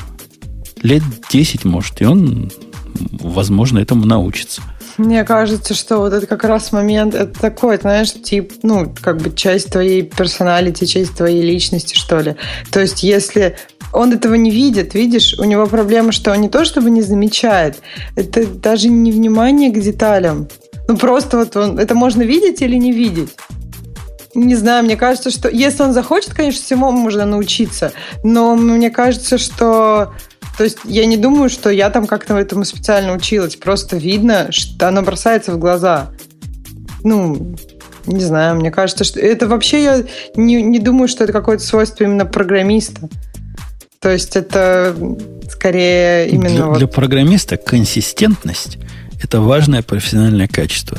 Для программиста, который делает что-то, что видят люди, консистентность – это просто критичное качество – и оно действительно либо есть, либо нет. Пока он у нас ну, сколько уже работает? Полгода. Я, я неплохой учитель и погонщик программистов, но я его не могу этому научить. Подожди, подожди. То есть он все эти полгода а, не обращает внимания на детали. Ну, это по его роду тоже консистентность. Да, а он хочет, стабильность, он признак мастерства. Это да. сделать. Он хочет, нет? но он просто не понимает. Вот пока ему не покажешь пальцем, он этого, ты права, он просто этого не видит. У него просто слепой пятна. У многих программистов есть слепые пятна на нахождение своих багов. Это как бы известный эффект. Да, это известный эффект. А у него слепые пятна на баги в своем дизайне или в, в этом в верстке, в чем он занимается. Это, это, собственно, и есть его баги. Он делает визуальный продукт. Это, это ужас и кошмар. Но... Мне, кстати, помогает представить, вот когда нужно искать код, э, баги в своем коде, и нужно просто прогнать свой код по какому-то... Ну, то есть ты, ты не можешь там как-то отдебажиться, тебе нужно найти эту проблему. Мне помогает представить, что это не мой код. То есть дебажить его так, как будто это чужой код. Это как, ну, не знаю, помогает мне. Я перестаю верить как бы на слово себе, что ли. И, когда представляешь, что это чужой код, легче его дебажить в голове как-то критично. А про визуальные баги, я, я, я, если честно, не представляю даже, как вот этому учатся. Там, не знаю, какой-то алгоритм. Проверьте, что у вас все линии там однопиксельные или там нужное количество пикселей. Проверьте. Ну, то есть, не знаю, если если этого не видишь, то это как-то сложно понять. Проблема, ну, можно показать кому-то еще. Проблема ведь даже не в том, что он этого не видит. Проблема в том, что он повторяет. Это те самые грабли, на которые он становится постоянно. Каждый продукт вы видели, как, какие. Если я мог показать вам э, результат моего ревью его продукта, я бы вам показал, но не могу. Представьте себе скриншот, который я сделал. Просто экран браузера. Там красных стрелок с э, what the fuck больше, чем, собственно, всего остального, чего он там наделал. Там у него два пикселя слева, там у него четыре справа, там у него как-то колоночки неровно, там у него двойная линия, там у него кнопка, на которую нажимаешь, никакого эффекта визуального нет, а, а чего-то происходит. Ну, абсолютно, по-моему, вещи тривиальные. И сплошные вот эти, с каждым, каждый новый продукт, что он делает, вот такой обрастает моими стрелочками. Он их чинит, Может, поэтому спешит, мы его и держим. Боится плохо сделать, ну, в смысле, боится как бы задержать продукт? Или у него нет такой спешки? Да нет, у нас, у нас вообще estimate 'ов нет. Я, я тут поборол уже estimate 'ы. Я научил нашего начальника, что когда сделаем, тогда и сделаем. Ни раньше, ни позже. Ну, на самом деле, э, Жень, ты вот этим самым иллюстрируешь очень простую вещь. Потому что изначально кстати говоря, почти десятилетней давности статья э, с Польски, она что она 2005 года вообще-то. А он писал про то, что надо нанимать, создавать самые лучшие условия для программистов, нанимать самых лучших программистов, давать им самые лучшие инструменты, и в результате получая, получалось, значит, э, самый лучший код, ну, самый лучший продукт, и на, на этом можно зарабатывать. А, там в, это действительно так. Там, самые лучшие программисты, там, гении, условно говоря, они действительно там в разы, а то и на порядке эффективнее стандартных программеров, стандартных разработчиков. Проблема только в одном. Это не масштабируемо. Точно. И особенно Ты проблема это нанять, 10 лет э, назад, возможно, это как-то было разумно об этом говорить. Сейчас, когда любого программиста, который ходит и говорит, найти уже проблемы, это, Но мне кажется, ну, что все-таки как-то Ну, как-то так, это... да. Ну, то есть, э, Неужели можно, безусловно, вот если, на, если нанять говорит? компанию гениев, то там потом между ними можно... а, а, Они как-то между собой еще и наладят механизмы взаимодействия, они будут, безусловно, уникальными и так далее. И в результате ты получишь а, действительно там каждый из э, участников команды будет делать там в 5-10 раз больше, чем стандартный разработчик. А проблема только в одном. Ты не можешь, э, когда у тебя стоит задача увеличиться в два раза, ты не можешь взять и увеличиться в два раза. Потому что, а, ты не найдешь сразу столько народу, тех самых гениев, б, ты не сможешь а, э, там, гарантированно наладить взаимодействие между этими гениями. И, Поэтому вс- это и мало все уж. это признаки того, что наша индустрия, в которой мы с Ксюшей варимся, она все еще не инженерная, а какая-то... Творец. Ну, то есть... Нет, вот такая- как даже, раз, даже не э, творец, а какой-то... Смотри, вот твой китаец это как раз пример того, что тебе не надо рассчитывать э, на гениев. Тебе надо построить механизм, при который сильный сто... Он же не один такой в природе, не видящий там каких-то э, особенностей там в, в результате своего, своей жизнедеятельности. Вот. Следовательно, э, надо просто построить такую систему, где э, на входе будут какое-то количество средних людей, да, их будет больше, они будут делать хуже, они будут делать там а, по умолчанию там дольше, но зато это будет система, в которую можно впихнуть любого среднестатистического разработчика на входе и получить примерно такого же качества продукт на выходе. Так вот, ты, ты- теоретически ты прав. И, собственно, это причина, почему мы его все еще держим. Потому что у нас есть ощущение, надежда и опыт, что если его поставить в нужные рамки, ну, то есть, если его вот факами каждый раз запинать после каждого его факапа, он таки чинит. То есть, это то, о чем ты говоришь, правильно? Это как раз та самая система, Ну, то есть, которая если ты заставляет второй- его... да, вторым этапом за ним стоит какой-то там УТК, Да, который да. ему возвращает это, ну да, это и есть оно. Но надо, положа руку на сердце, сказать, что если бы был другой чувак, над которым ОТК не надо было, то мы бы этого, конечно, прогнали к ядрине фени и взяли бы другого. И этот бы другой бы как раз был тот самый 10X, о котором мы тут говорим, и ты абсолютно прав. Их просто нет в природе уже. В Они таком уже... количестве уж точно. Да ни в, какой, их ни в каком количестве Не, уже ну, практически слушай, нет. Нет, ну подожди, Теория вероятности они, говорит о все том, эти что они работают. Ну, то есть, я, мне все-таки трудно поверить, что вы вообще никого не можете найти, кто говорит, там, дышит и, и программит. Ну, то есть, э, может быть, какая-то Мы такая... три месяца Ксюша искали, нашли вот этого. Ну, есть, Остальные ну, были в разы хуже. А нет ну, можно, конечно, и больше. Я имею в виду проблемы в вас. То есть, может быть, вы в, каком, в какой-то см- смысле не так интересны там текущим гением, нет? Нет. Мы интересны гением более чем полностью. Это Ну, ну, проблема, то есть, не проблема знаю, в может, рынке вы труда и много не хотели на него тратить. Ну, именно го- на готовы JavaScript. были любые деньги платить. М. Н- Ну вот теперь у нас же, вы слышали, да, иммиграционный закон новый, не закон, а такой Ну, подзаконный акт. Так его не типа. приняли. Программа деятельности правительства.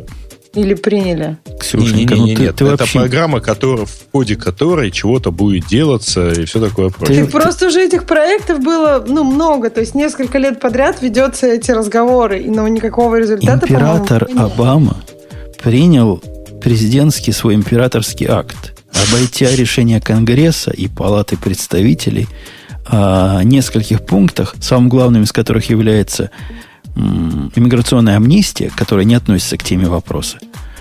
Но в том числе там есть side effect, а речь идет о увеличении количества виз и упрощении приглашения хай-тек специалистов. Я детали не знаю, по-моему, никто пока детали не знает вот этого. Да, вот, это, вот этой части. Но будет, возможно, станет хорошо. Окей, давайте к следующей теме. Так, ну, а там еще есть интересный момент про то, что э, стоит ли считать такой Airflow и GitHub профайл как резюме. Что ты об этом думаешь? Я считаю, что это такое же плохое или неплохое резюме, как любое другое резюме. Я не вижу вот в этой движухе, что GitHub профайл это, Это объяс- объясняет да, то, чем ты занимался и то, кем ты являешься. Это ерунда полнейшая, перегиб. Ну, какая-то дополнительная информация для работодателя. Ну, ладно. Ну, Я работодатели современные это не смотрят вообще на резюме. На них только HR смотрит, если, если он есть в вашей компании. А кому вообще это резюме надо? Ну, вот эти рекомендации. Да, например, мне построить резюме о себе на одной странице. Это, это анекдот. Ну, то есть, это анекдот, понимаешь? Я могу вообще на одну строку построить себе резюме с линком на сайт какой-нибудь, в котором будет 35 страниц, на GitHub. Нет, ну подожди, тут же вопрос о том, ну, как, о каких, о самом главном. Почему? Ты же можешь выделить там самые главные языки программирования и технологии. Почему нет? Зачем 35 да страниц? языки программирования и технологий кого интересует? Вот это как раз вздорный способ написать резюме, перечислив языки знакомства с Windows, знакомство с Windows 95. Нет, ну почему нет? Microsoft виду, World и Excel ну, в комплекте. Нет, это для программиста абсолютно, по-моему, нет смысла никакого писать. Знакомство с Windows. Ну, как они пишут. Там есть список. Не знаю, меня это сразу, вот я, когда я помню, что когда мы собеседовали, я читала такие резюме, если я где-то видела там умелый пользователь Microsoft Word, не знаю, я после этого читала дальше. А меня всегда вот эти люди, которые умеют пользоваться Excel на профессиональном уровне, вызывают уважение. Не то, чтобы я их на работу возьму, но смотри, вот эту херню он поднял, да, да, я не умею, а он умеет. Нет, ну вот именно, что да, у меня дальше уже какое-то предубеждение, ну потому что это как написать, я не знаю, что ты там вяжешь крючком и участвуешь в чемпионатах по вязанию. Чем, чем, подожди. Что? Э, Это, ну, это не для программиста, понимаешь? Польза, там какое-то очень опытное использование Excel. Это задать, это как бы качество не важное для программиста. Умеешь, хорошо, не умеешь, окей. То есть, ну, это не поможет тебе, понимаешь? Даже если ты в Excel там как-то виртуозно пишешь формулы, ну, я не знаю, это очень слабо коррелирует с твоим программистскими способностями, понимаешь? Я, ну, я рассказывал... Там достаточно развесистый внутренний язык, я, э, да, я знаю об этом, и так но... далее, да. Конечно, вызывает, Если вызывает уважение, несомненно, несомненно вызывает, но не вызывает желание нанять. Это зависит от того, какая у тебя, так сказать, задачка. Потому что если у тебя задачка какая-нибудь бухгалтерская или финансовая, ну это понятно, а, там про учет и так далее, то человек, который знает, который вообще с, с финансовым аналитиком сможет э, тщательно обсудить и потом что-нибудь напишет, заменяющее этот самый Excel файл, ну, Почему нет? Ну, в общем, ладно. Ты, в общем ты, случае, ты, наверное... Ты да. дискутируешь с человеком, который набирает людей для финансового рынка. Вот поверь мне, на нашем рынке знание Excel не является фактором, который влияет на трудоустройство положительно. Это ты, ты просто другой частью рынка занимаешься. Я тебе уверяю, что всякого рода финансисты и бухгалтера из Excel просто не вылазят. Я вот что хочу сказать. Если ты программист, если ты понимаешь, как вообще все это работает, э, вот разобраться в том, в этих формулах экселевских, это не так долго. То есть это достаточно быстро. Ты сможешь объяснить финан- финансисту, и ты сможешь сделать какой-то Excel-документ.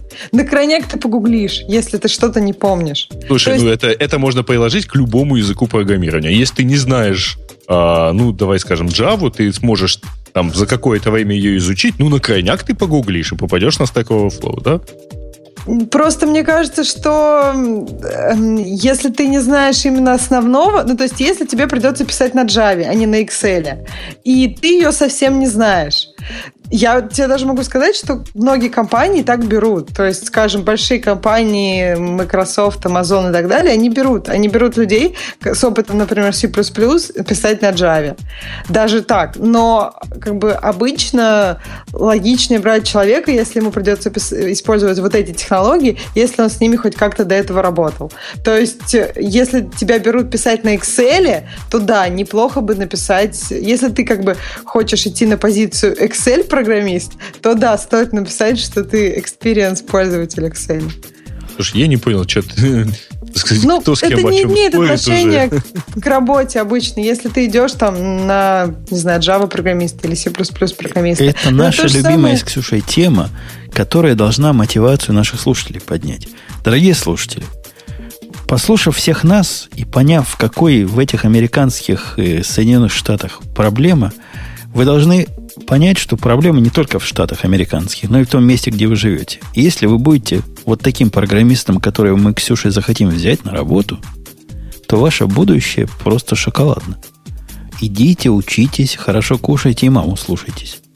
И будет у вас а все хорошо. Если вы при этом знаете Erlang... Excel, если Excel, я подумал, ты скажешь А если Erlang не, знаете, не, не, Excel. Я, я, я как раз хотел напомнить, что, в общем, а. есть же прекрасные люди, которые много чего полезного сделали на Ирландии и Ирлангу, да, видимо. Там и работает люди третий, наши спонсоры. Третий и четвертый программист на Ирланге в Кату АМ. Первые да. два в, Бобок ввел в Яндексе, а там третий, четвертый, наверное. Ну да, Но... если вы знаете Erlang, то вы можете сделать свой проект и довольно быстро и эффективно, наверное. Хотя, наверное, если бы вы его сделали на чем-то другом, вы бы сделали бы его еще быстрее. Mm, да, но не факт, что оно было бы таким же надежным. Ну, это, конечно, тоже сложный вопрос. Но Erlang достаточно сейчас, по-моему, популярен для сервисов особенно связанных с коммуникациями какими-то. А сервис, о котором мы говорим, Kato AM, он как раз с коммуникацией связан, но не в том смысле компьютер какой-то бестолковый с другим бестолковым. Нет. А именно интеллектуальный человек с одной стороны, интеллектуальный человек с другой стороны, им надо где-то пообщаться. И по какой-то причине не хотят э, хип, хип, хип-чат называется, да, продукт конкурирующий? Хип-чат. Ну, есть хип-чат, есть другие э, похожие сервисы. Ну, но наши-то лучше. Конечно. Ну, Во-первых, э- это отечественный производитель. Да. Во-вторых, он не клаудный. Это то, что ребята э, это типа плюс. Когда Amazon время. упадет, и все Netflix будут не работать, вы сможете в этом чатике перетереть по поводу, какие они всем чудаки. Да, обсудить. Ну, правда, когда что-то на Амазоне случилось, и у ребят заткнулась функция, по-моему, отсылки e-mail, а им пришлось все-таки что-то там руками сделать. Ну, карти- картинки же у них на, на S3 Картинки хранятся. у них да, на S3. Ну, то есть то, что можно туда без ущерба для идеологии проекта, видимо, унести, они туда унесли, а то, что нельзя, они оставили у себя. На мой взгляд, это ошибка. Зря они это сделали. Слишком они хорошо о себе думают. Ну, молодцы, молодые, наверное, еще считают, что могут ну, сделать лучше, чем, чем амазоновские вот эти гении делают. Ну, тут что ценно, конечно, они э, действительно хорошая штука, это многооконность. То есть вы можете сидеть там, если, условно говоря, одна комната чатика это одна команда, вы можете ходить между этими командами или организовать там, условно говоря, по комнате на каждый баг и отдельно их там обсуждать. Ну, это если вам вдруг почему-то трекер не нравится. Ну, теоретически эта штука должна заменить, вот не только это, но и все штуки подобного класса должны заменить все прочие коммуникации в команде. И я слыхал о командах, где они заменяют. Это я сам не знаю, не пробовал, но люди говорят, что действительно можно и от имейла, и от трекера, и от всего остального уйти, и все, все в этом жить. Вот в КТМ жить и быть счастливым. Не знаю, не пробовал, а вы попробуйте. Я, кстати, хотела спросить вот к той теме, что э, вообще сейчас не найти программистов и даже нужно брать тех, которые просто ходят и дышат. Вопрос такой. Э, Женя, ты не думаешь, что сейчас это похоже на bubble, который вот был там сколько лет назад уже? Ну, то есть, что скоро это все рухнет, и там зарплаты все очень сильно просядут, и даже без всяких там иммиграционных законов. А такого не было никогда. Это заблуждение, что раньше был bubble, после которого программисты начали плакать. Я уже пережил два таких как бы bubble 'а, два таких кризиса. Да ничего подобного не происходит. То есть, что происходит, возможно, темпы роста зарплаты уменьшаются на какое-то время, чтобы потом рвануть вверх стремительным домкратом. Они увольняют? То есть, вот если ты пережил уже два бабла, не было такого? Или просто Ну, вот сейчас Microsoft, Microsoft разогнал кучу народа. Я знаю просто от первого лица, у меня там чувак знакомый работает. Знаю, да. И, и они берут обратно. И его, тех, его уволили буквально всей командой. Ну, как в моей корпорации в свое время был приказ уволить там 30% персонала, не, независимость ни от чего. Вот такое сейчас в Microsoft происходит. Ну, увольняют. Ну, эти люди не, не оказываются бесхозными. Их с расп... Мо, моего знакомого взяли просто на какую-то должность такую блатную, типа архитектурный архитект. Вот примерно так звучит по-русски. PayPal. PayPal. Не, он архитект по поводу архитектуры. Архитект, по поводу архитектуры. В Microsoft, да, было увольнение, причем оно, по-моему, летом в большей части происходило, и там увольняли как раз очень красиво с точки зрения, чтобы никого не обидеть, такое-то количество там э, не очень белых людей, такое-то количество женщин и прочее, прочее, прочее. То есть очень аккуратно с точки зрения законов там. Но действительно не как бы это не на благо компании, то есть не пытались там решить, кого надо уволить в плане их работы, а просто чтобы никого не обидеть. А нужно было уволить, это была разнарядка сверху, такое-то количество людей. И самое смешное, что сейчас они снова набирают, и иногда набирают прямо тех же, кого уволили. А это, это ведь прикольно. То есть тебя уволили, тебе выдали пакет там. Я не знаю, сколько они платят. Вот когда из нашей корпорации увольняли, платили за каждый год, по-моему, двухнедельную зарплату, за каждый год опыта. То есть тебе, mm-hmm. ты пять лет проработал, получил там три зарплаты, две с половиной зарплаты, а потом обратно приходишь. Причем ты же придешь на зарплату больше, чем у тебя была. Ты же не дурак согласиться на старую, правильно? Я там слышала еще, что ведутся споры по поводу там сток-опшенов, чтобы их сохра... ну, сохраняли. Так, того, подожди, их уволили. сохраняют. Ну, Сток-опшен для тех, кого увольняют, тем оставляют. Нет, я да. имею в виду, а если забер, ну, берут обратно, что, ну, то есть там же, по идее... Не-не-не, там у тебя в любом случае сколько-то месяцев на реализацию опциона, то есть ты его не хранишь вечно, но, тем не менее, если ты за это время нанялся обратно, то окей. А, а, ребят, на самом деле, вот эта фишка «давайте всех уволим, потом наберем э, заново», она э, может быть достаточно прагматичной. Дело в том, что э, я, честно говоря, не очень знаю, как там в американском законодательстве, но э, я подозреваю, что проще вообще закрыть связи с организацией, там, уволить всех людей в отделе, например, да, или в департаменте, а потом э, организовать новый департамент, туда набрать часть из них, потому что всякий раз, когда ты начнешь э, в существующей структуре кого-то увольнять отдельно, по каким-то критериям там, ты, скорее всего, нарвешься на массу проблем, потому что почему одного уволили, а другого нет. А Возможно... тут просто массовое сокращение, и это более а тут ты просто, и, организ... ты просто организуешь это все, ты увольняешь вообще всех, чтобы не было вопросов, почему кого-то оставили, кого-то нет, а потом организуешь поем и в том числе принимаешь там кого-то, кто уже а, кто уже там работал, кто, кто только что уволился. Ну что, какие претензии? Не знаю, как мы перешли на увольнение, когда наоборот надо народ набирать. Но макрософтские программисты на дороге ну, не валяются. После, с, э, после, их, тоже. после их увольнения на рынке их больше не стало. Я попытался найти, никого не смог из тех, кого уволили. Они уже все где-то плотно сидят. Ксюша, у меня для тебя есть вопрос, потому что Грей его спрашивать бесполезно. А, надо поддержать какую-то гиковскую часть нашего шоу. Согласна? Да, давай. А За, что, она падает? Застыла, застыла в страхе. Ну да, я не знаю, о чем ты хочешь поговорить. Замерла, замерла в ужасе. Почему докер такой прекрасный? Мы, по-моему, каждый раз обсуждаем да это. нет, не докер прекрасный, Ты это бог с ним. Тему. А тема по-другому звучит. Прочитаю внимательнее. Почему докер дата контейнеры прекрасны? А, окей, да. Что ты думаешь о дата контейнерах в докере? Я хотел бы тебя спросить. Ну, ты сначала расскажи, чем они прекрасны, я тебе скажу. Скажи, что, что это такое, я скажу, что о них думаю. У докера концептуально есть совершенно, ну, не то, что гениальное, но, собственно, то, за что его все любят. И активно говорят, какой он хороший. Он переносимый. Докер-контейнер в идеале ты можешь взять, запустить где угодно. У себя на хосте – там будто докер делаешь даже на маке, запускаешь в Амазоне, в Гугле, на хосте, где угодно. Запускаешь он вещь в себе.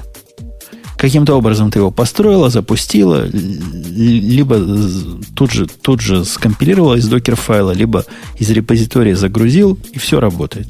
И оно реально все работает. У нас таким образом, например, в радио T э, мы избавились от проблемы октопресса с совершенно дикими зависимостями, определенной версии Ruby, где каждый апдейт Остен все на свете ломает, и когда делаешь брю апдейт, апгрейд, тоже все время трясешься, что не заработает. В общем, это говнище теперь у нас работает в контейнере. Я про Ruby. И проблем нет, потому что мы его руками не трогаем, оно живет, само по себе закрытое, свой собственный black box. Однако, есть проблема. Следишь за мыслью, Ксюша? Угу. Докер-контейнеры, они disposable по концепции.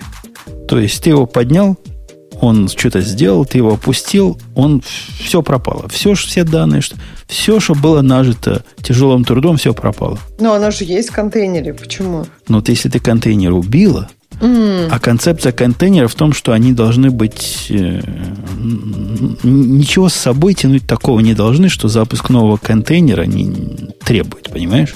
Mm. Подняла контейнер, он отработал, ты его убила, все, поднимаешь новый. В случае нас, когда у нас Octopress, нам же надо где-то хранить, например, э, ну, все посты наши, да, все подкасты, все ссылочки, все картиночки. Если мы контейнер убьем, они должны остаться. Согласны? Угу. У нас сделано рабоче-крестьянским образом, а именно докер позволяет замэпить э, внутренний волюм на внешний волюм. Я вот тоже думал маунтить что-то туда в, контейнер. Да, практически внешний. ты говоришь минус V, когда запускаешь этот докер. Директорий такой-то маунтится, мэпится скорее на директории такой-то mm. настоящего хоста. Это хорошо, за исключением одной проблемы. Догадываешься, какой проблемы? Это, mm. не, это непереносимо. Вот mm. это уже с точки зрения, когда ты захочешь, когда я захочу запустить наше все хозяйство в другом На месте, другом, да, месте. требует каких-то особых телодвижений для того, чтобы организовать ему окружение. Например, у меня контейнер мэпится на слэш дата. А если на новом хосте slash data 'ы нет, как быть? А если ну, slash data маленький? Очевидно. Да, это как раз означает, что нужно контейнер и хост – как-то держать синхронизацию. И это против концепции Docker 'а идет. Так? Угу. Для этого есть технология, на мой взгляд, костыль, на их взгляд, технологии, которая позволяет сделать такой докер-контейнер для данных. То есть эту папочку дата, которую у тебя засунуть в контейнер, да? Собственно, это не о том речь. Речь о том, чтобы полностью скрыть от докер, от контейнера твоего, которому нужен persistent data, в каком месте эта дата находится. Технически это выглядит как? Ты создаешь специальный контейнер, который ничего не делает, а он только публикует на внешний мир, что вот я, контейнер Вася, отвечаю за mount point slash data. Где он этот slash data держит, абсолютно неважно. Если ты никаких телодвижений не сделаешь, не замапишь это слэш дата на что-то конкретное, он где-то его будет держать там var, lib, docker, в каком-то там своем внутреннем месте. Но это не важно, потому что ты своему контейнеру, в нашему контейнеру, который делаешь Octopress, ты можешь сказать volume from вот этого контейнера, который экспортирует дата. Понимаешь? То есть ты переносишь весь груз сохранения между жизнями контейнера данных на какой-то другой контейнер, а уж как он хранит, это дело десятое. Подожди, вопрос такой. Если ты переносишь все это хозяйство на другой хост, тебе нужно туда один контейнер с октопрессом, второй контейнер, который отвечает за этот маунт, и все эти данные тоже тебе нужны на том хосте, правильно? Правильно. Тебе надо каким-то образом твой контейнер, который с датой, заэкспортировать и там его заимпортировать. Угу. Какими-то неочевидными телодвижениями, да.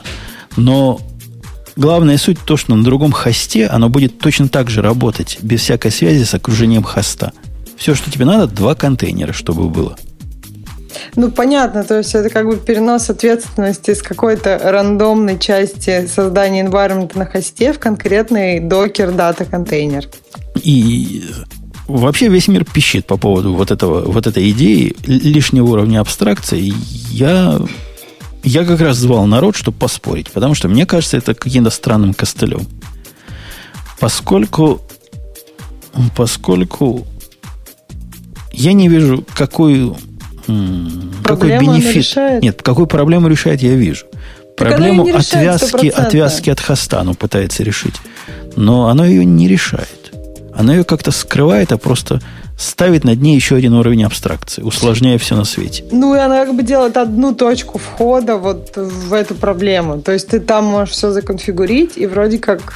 Ну, вот у меня простое альтернативное предложение. Я, мне сейчас, когда мне нужно persistent data делать, я когда запускаю контейнер, я ему передаю в виде вот этого mount point текущий путь, например, слэш data или текущий путь слэш logs, или еще чего-то в таком роде. Решение вполне переносимое. Конечно, при каких-то условиях. То есть, то, на чем я его запускаю, должно быть достаточно большое или достаточно подходящее для этого. Какие-то условия необходимо предварительно иметь. Но зато у меня нет лишней абстракции. Вот этого самого высосанного из пальца дата-контейнера. И Переносимость его, по-моему, ничем не хуже, чем переносимость э, при помощи data-контейнеров минус одно телодвижение. Но и опять же, я могу к данным доступаться прямо с хоста, без, без всяких глупостей. Мне не нужно заходить вот в этот data-контейнер, который, да, можно замапить на локальную папку, но тогда какой смысл? В общем, я, я не очень понимаю volumes from Подожди, а вот этот data-контейнер тебе же тоже надо поднимать, да, получается? Да, его поднимаешь один раз, но он такой пассивный. Он как бы только чисто существует для того, чтобы к нему другие подключались и делали из него volumes from. Так, может быть, это тоже как бы плюс. У тебя получается, что всегда эта дата лежит рядом с контейнером, а тут у тебя ты поднял этот data-контейнер, и только в этот момент существует этот mount point, а в остальное время его как бы нет. Ну, то есть данные могут лежать где угодно. Ну, ну, то есть теоретически да, но практически он мапится все равно на хост-директорию. Так я и говорю, да, он мапится на хост-директорию явно или неявно. Иначе, ну, да. иначе быть не может, правильно? Потому что он хранится в вашей файловой системе. Я не очень понимаю, зачем это скрывать. И вокруг этого поднимать еще один уровень абстракции. Я не понимаю, чего мы этим добиваемся. И пока мне, мне никто кажется, не смог объяснить. Вход. Удобно, что ты не просто как-то это мапишь. Э, ну, то есть, что у тебя есть именно как бы сущность, которая отвечает за этот вот маппинг. И ты можешь, например, в ней что-то поменять, и тебе, ну, как бы... А смотри, ты можешь в этом в дата-контейнере поменять что-то, и чтобы тот контейнер это подхватил? Поменять и... что-то что? Ну вот поменять mount, point, point с другой точки теперь брать. Ну, в принципе, можешь, перезапустил его, да. Не, ну ты и так его, если перезапустил, ты можешь и в командной строке указать другой. Конечно, ты можешь и когда... Если ты хочешь маунт поменять внутри своего контейнера, который делом занимается, ты угу. можешь его просто перезапустить с новым маунт-поинтом. Да, я имею в виду, что, может быть, он бы так подхватывал с дата контейнера без перезапуска, но я так понимаю, нет. Он, наверное, один раз читает с него и все, да? Не, можно действительно только data контейнера перезапустить, а твой контейнер не трогать, но это тоже как-то какой-то... Ну, по крайней мере, я, я просто пытаюсь найти какие-то плюсы, которые могут как бы быть важными для использования data-контейнеров, для использования... Ну, понимаешь, лишний уровень абстракции — это как бы всегда такой trade-off. Он может тебе нести какие-то плюсы, ну и, соответственно, он там всегда немножко усложняет систему, потому что он еще один уровень. Вот, и поэтому пытаюсь понять, какие плюсы могут быть. Ну, я тоже пытаюсь понять, и я не очень понимаю, какой плюс привносит этот уровень абстракции, кроме минуса. Поэтому ответ на вопрос, почему дата-контейнеры такие хорошие, и автор рассказывает, как он тоже не понимал, вот как и я, а потом его просветило. Ну, плохо он объясняет свою точку зрения, потому что меня после чтения этой статьи не просветило. Что его просветило, он плохо объясняет? Одно, вот одно то, что действительно, вот конкретно, вот просто проблема, которую я всегда и до сих пор считаю косяком докера, он говорит, есть такие неявные вещи, и он, вот в этом он абсолютно прав. Но, по-моему, дата-контейнеры это слишком уж дорого для того, чтобы эту проблему решить. Он говорит, что при маунтинге, при, при отображении э, директорий данных на ход хоста есть проблемы с, с UID и гидами. Ну, то бишь, юзеры должны быть подходящие, а иначе ты не сможешь с точки зрения хоста это будет либо не читаться под тем или иным юзером, либо будет э, со странными UID выглядеть, который не переводится вообще в никакие реальные юзеры и пароли в текстовые, понимаешь, да, о чем я? А если ты замаунтил его через дата-контейнер? А если ты замаунтил через data-контейнер, ты только и внутри этого data-контейнера на эти данные смотришь, то никакой проблемы, соответственно, нет. Mm. То есть она в хост вообще не проникает. Такая... Такой Нет, ну почему? Это как такой. раз такая какая-то, ну, некая консистентность работы с данными. Ну, вот это единственная, единственная суть, которая реально меня затронула в его рассказе, но мне не кажется достаточной для введения э, таких дополнительных абстракций. А так, ну, то ли я не понимаю, то ли лыжи не едут. Да нет, мне кажется, что эта абстракция, она же может еще обрасти какими-то моментами.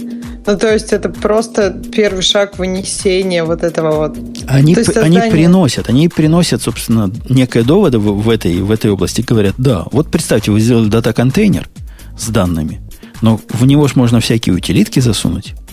Ну, например, как найти данные так или сяк посмотреть, понимаешь? Так их mm. задампить, сяк задампить. Это можно внутрь контейнера внутрь засунуть. Внутрь контейнера делать. Ну да, ну то есть мне кажется, что этот контейнер, он как бы как чистый создание маунт-поинта вроде как выглядит лишним уровнем абстракции. А если еще как-то обрабатывать эти данные и еще для чего-то его использовать, то, то должно быть полезно.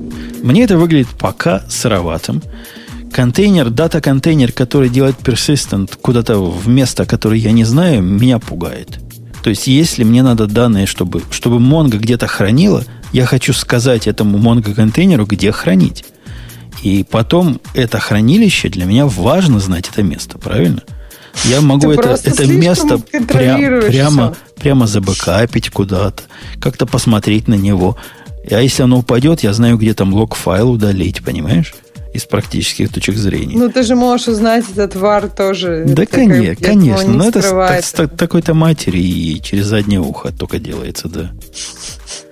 Вот такая вот, вот такая вот гиковская часть, которую мы с Ксюшей не разобрали. Мы оба не поняли, не поняли этот уровень абстракции. Так что приходите в комментарии, объясните нам на понятном языке, в чем мы идиоты. Тема наших слушателей. Да. Mm-hmm. Ну, пожалуй, можно. Э, Самая популярная тема у нас сегодня это массовый побег разработчиков с Debian. А, слушайте, кстати, а мы забыли юбилей. Ну, так я же говорила, по заветам Бобука была тема. А кого? FreeBSD был юбилей, да. Firefox был юбилей. Ты вы какой а, имеете в виду? Я имею в виду как раз FreeBSD юбилей. 21 год. Замечательной системе. FreeBSD можно наливать. Да. Ну, да, то есть можно, можно продавать. Наливать можно было, по-моему, раньше. Нет? Как? Нет, Нет это, это, это почти уголовное преступление, то, что да, ты предлагаешь. По-моему, напоить своих детей это очень опасное дело.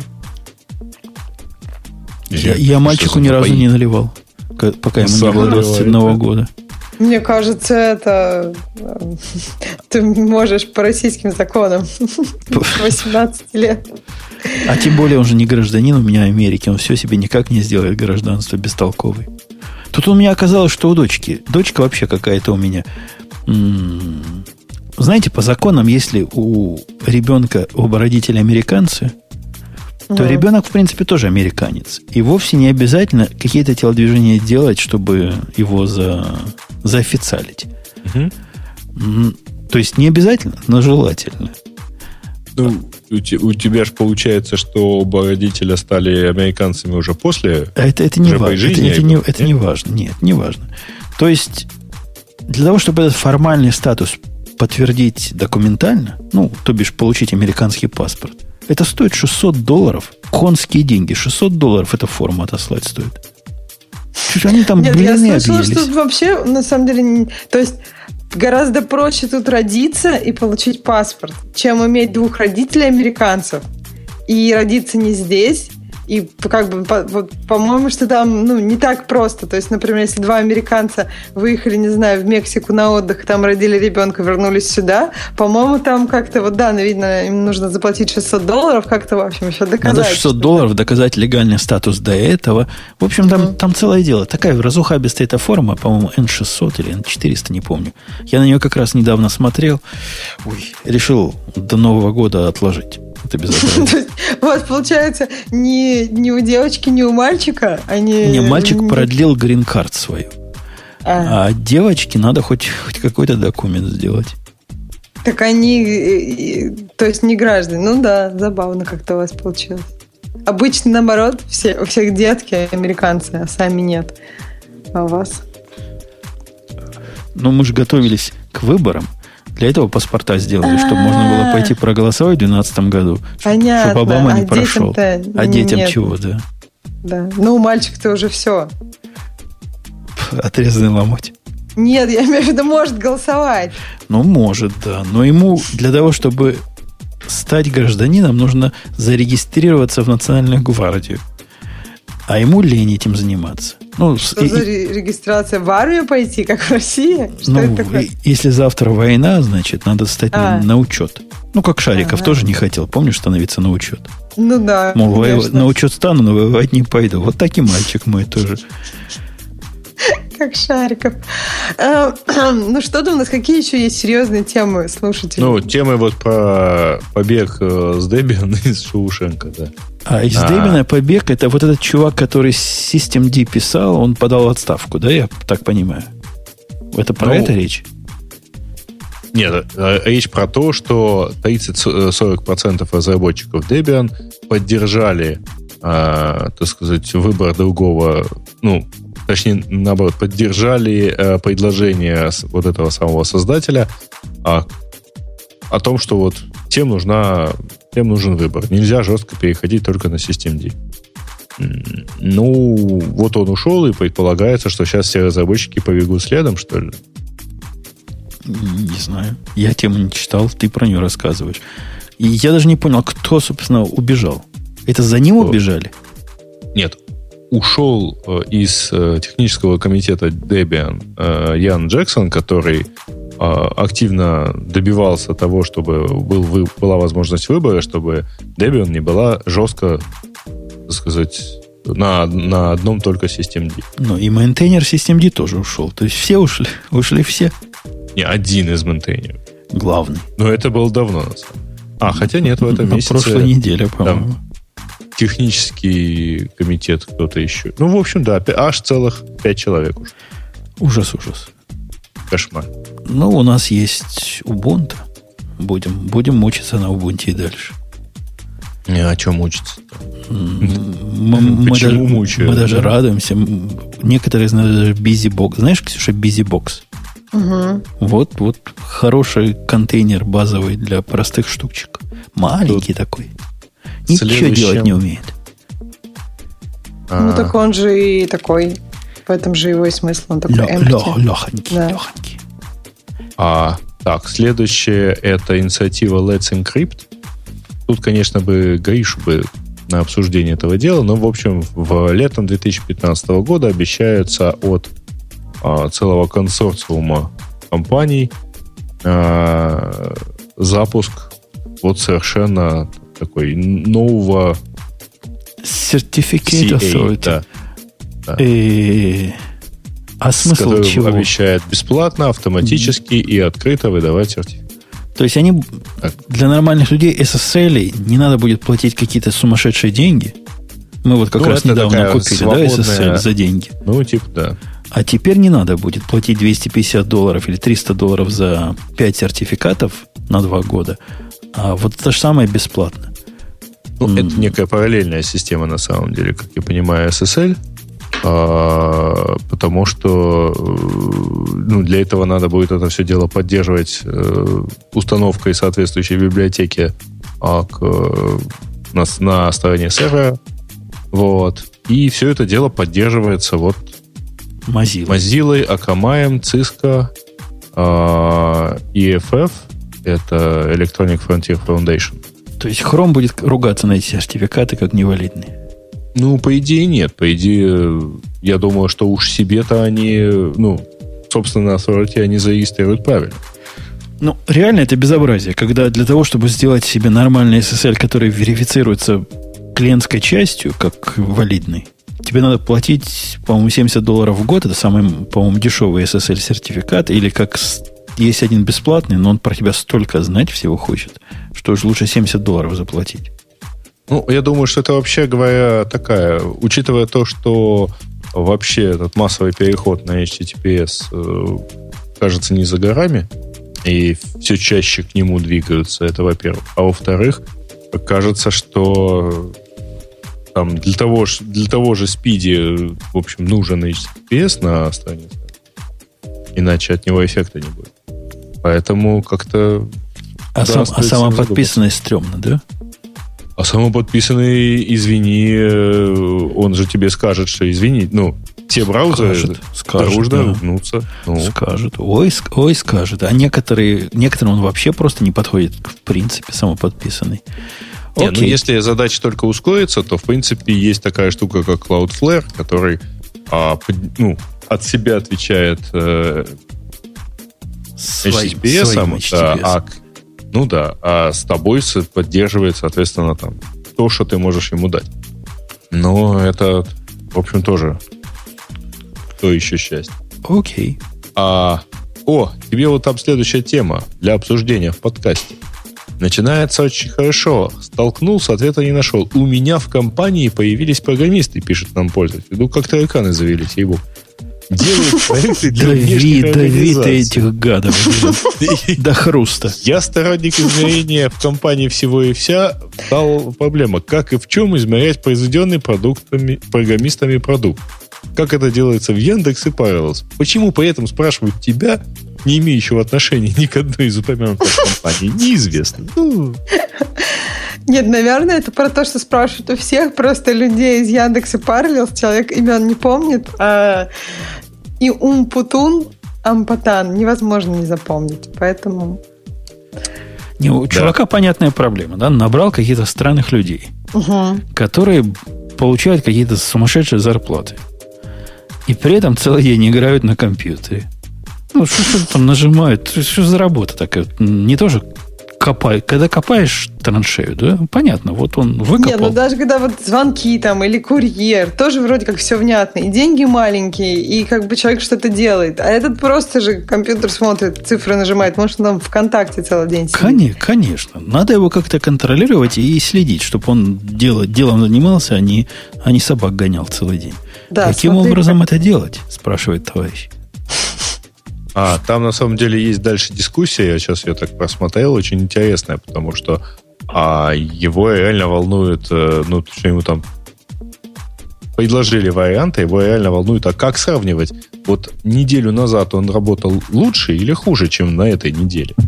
один и тот же программист. Ну, там им правильно говорят, что у программистов может быть там разные периоды, то есть как, за какие-то несколько дней или там неделю может быть строк кода очень мало. За остальные недели может быть очень много. Ну и вообще строки кода это не самый Вообще есть э, системные архитекторы, которые код сами не пишут, да. Ну, например, Пример. так. Ну, даже это вот, вот. это. Ну, когда код угу. не пишет, мне кажется, в его случае еще сложнее, потому что вообще... Что он тогда вообще делает? Да, что он не пишет? Нет, ну слушайте. Нет, серьезно говоря, у него странный взгляд на проблему. Мы тут раньше намекали на то, что с точки зрения инженерности наша индустрия пока сыровата. И, к сожалению, инженерными требованиями, инженерными подходами нас померить не получается. Я бы тоже хотел какой-то способ померить, какие программисты хорошие, какие нет.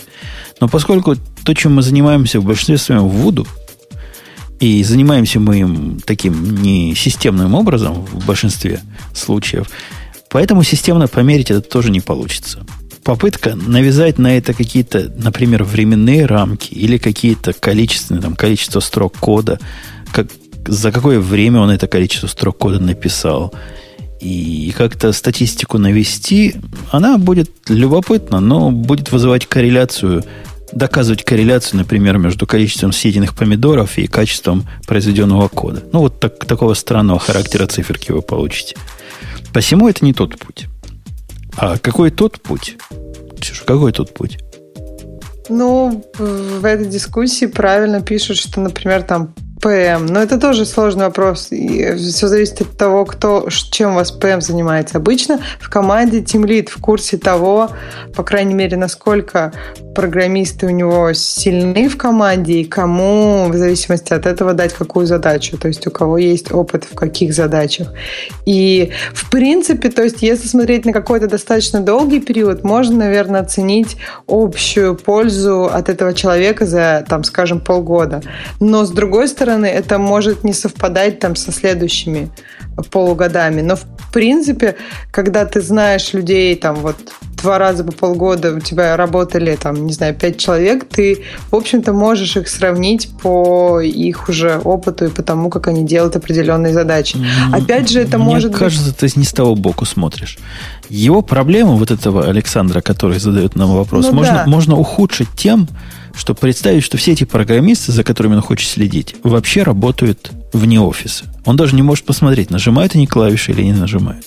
То есть вообще крайний случай вот Ну, для если они что-то такого коммитят, контроль-фрика. он может посмотреть. Или если, например, у них есть там бактрекер, и там люди отписываются о каком-то, о том, как они, ну, о их прогрессе в решении задачи. Ну, Тоже ну, левый показатель. ну почему? Вообще, надо признать, положить руку на сердце и сказать, нет никаких объективных э, линеек, чтобы померить хорошего программиста. Но, тем не менее, хорошего программиста можно понять. Понять его может только по одному. То есть, подходит он вам или нет. Вам же не важно, хороший он или плохой. Вам важно, подходит вам или нет. Устраивает он вашу организацию или нет. Исключительно по результату. Если результат вас устраивает, который программист дает регулярно на протяжении наблюдаемого периода, абсолютно неважно, какие у него периоды спада или подъема, работает он днем или ночью, жмет он клавиши с такой-то скоростью или с другой, абсолютно это не важно. Плюнуть и растереть и забыть об этом микроменеджменте, как о страшном сне. Я бы... Кстати, тот совет, вот, который ему дают завести ПМа, он на самом деле прав. Ну, правильный совет. Я бы выразился бы так. Если вы не понимаете, условно говоря, тонкости работы э, внутри, условно говоря, программиста и так далее, ну, нефиг лезть его контролировать. Ровно так же, как никто не лезет, например, а в большой бухгалтерии руководитель всего предприятия, он не лезет внутрь бухгалтерии объ- объяснять а, там, или пытаться контролировать, что делает бухгалтер, который занимается, например, основными средствами, а что делает финансовый аналитик.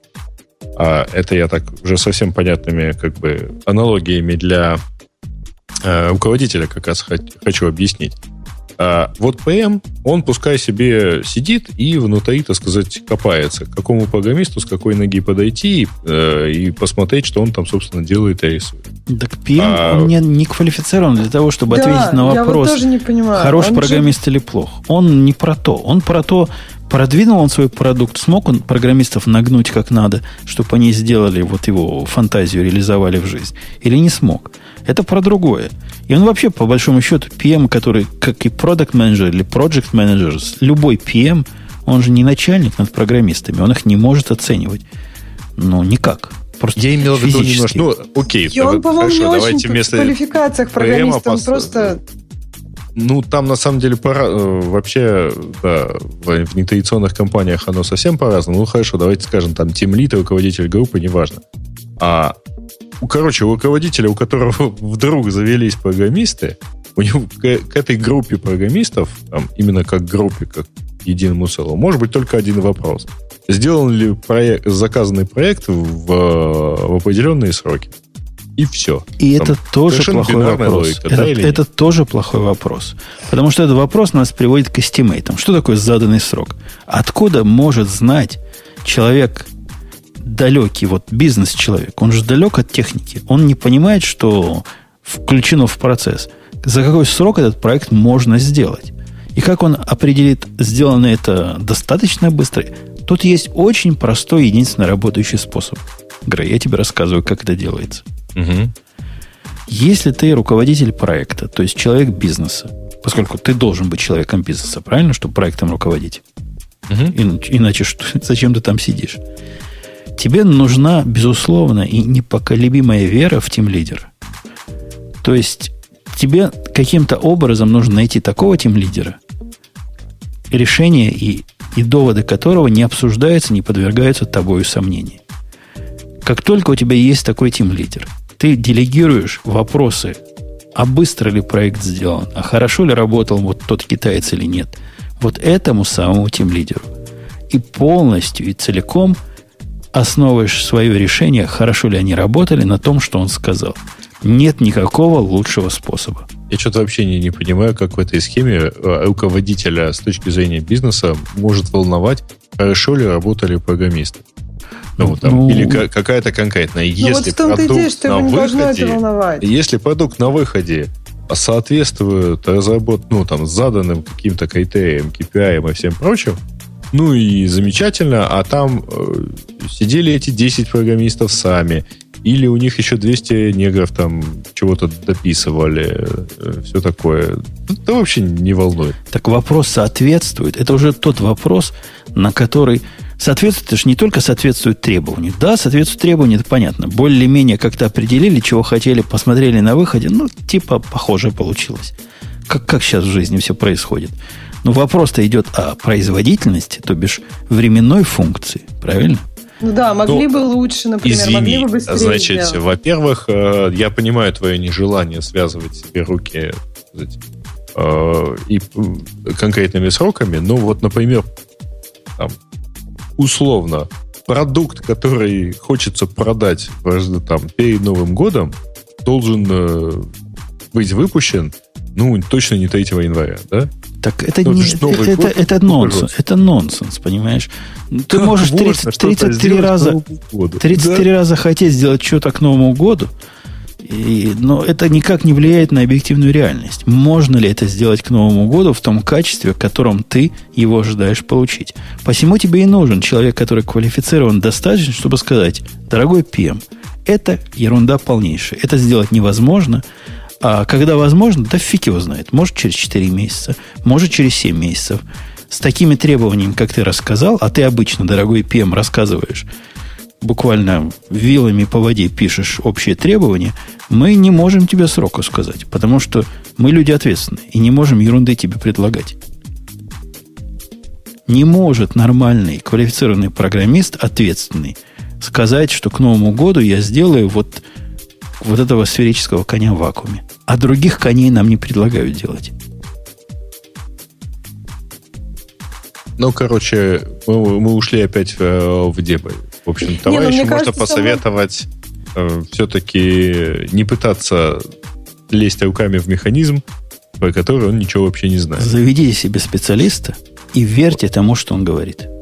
Да, мне кажется, самое полезное, то есть правильный вопрос, который человек должен был спрашивать, это где найти такого человека, который я могу доверять и который разбирается в этих тараканах, которые у меня завелись. Ну, как-то так. То есть вот этот вопрос ближе к делу. Ну, если найти такого человека, то дальше уже вроде... Я думаю, что понять. вообще его надо было искать до того, как завелись программисты. Ну, или вместе с тем, и, да. И понять главное, главное вам, дорогой Александр, что вот эти численные методы математические, вычисления производительности в реальной жизни не работают вообще. То есть можно забыть об этом не только как не о точных методах, а как о вредных методах и о вредных практиках руководства коллектива. Угу. Окей. Э, так. Мы, Что кстати, еще? забыли про еще один все-таки. Точнее, мы уже пытались про это сказать, но все-таки давайте, может быть, вспомним, что Firefox 10 лет.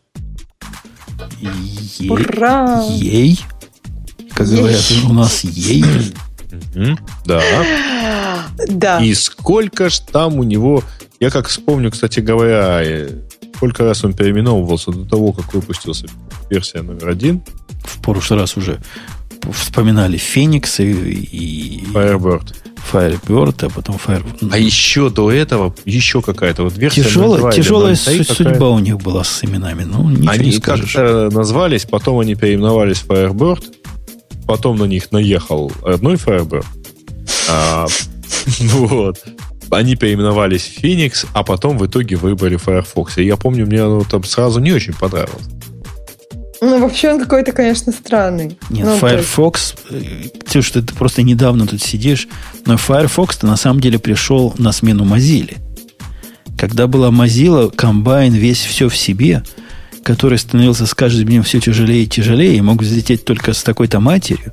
А тут появился Firefox, который чисто браузер, который конкретно Раньше Mozilla это была такая штука, в которой можно и email читать, и в конференции ходить, и я не знаю. А, Кстати, HTML-странички делать. на самом деле. А, да, да, они долгое время сохраняли вот. Там, по-моему, даже и календарь еще был, да? А, был, ну, а, был. Ну, вообще говоря, Mozilla это был Mozilla Suite. То есть вот это была пост Mozilla, а потом она, они ее там попытались названием отстроить.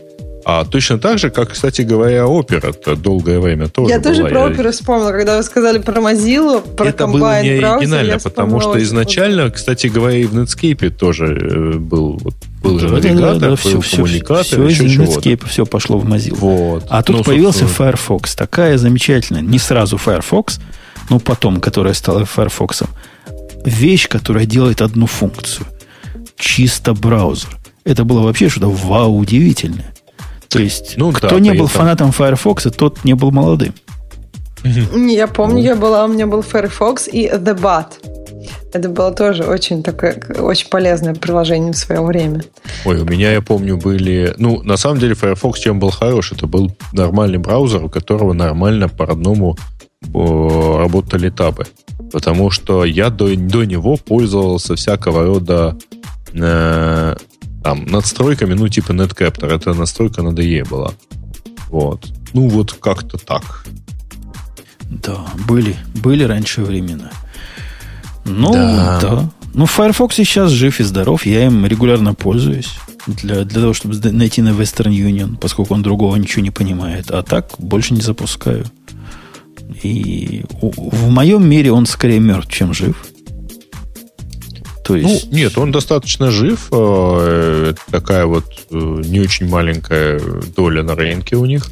Вот. Мне а... кажется, Chrome его немножко прибил. То есть вот до появления Chrome Firefox был более, мне кажется, популярен. Просто, насколько я понимаю, Chrome отожал аудиторию Firefox, и еще там начал да отживать остальные. Сильно отжал. Кроссплатформенный да. браузер, который на ту же самую нишу, который еще да. более легкий, который еще более прекрасный. Быстрый и, и так далее. И активно потом. развивается на фоне стагнации, которая была годы с Firefox. Угу. Так да. что да, он отжал, и тут вопросов нет. Ну да, но... А, кстати, кстати, почему им так нравилось Firebird в свое время, помните? У них получался Firebird и Thunderbird. Mm-hmm. И да, это было да. совершенно замечательно. Но в этот момент возник оригинальный Firebird, который, вообще говоря, большая и, и платная база данных.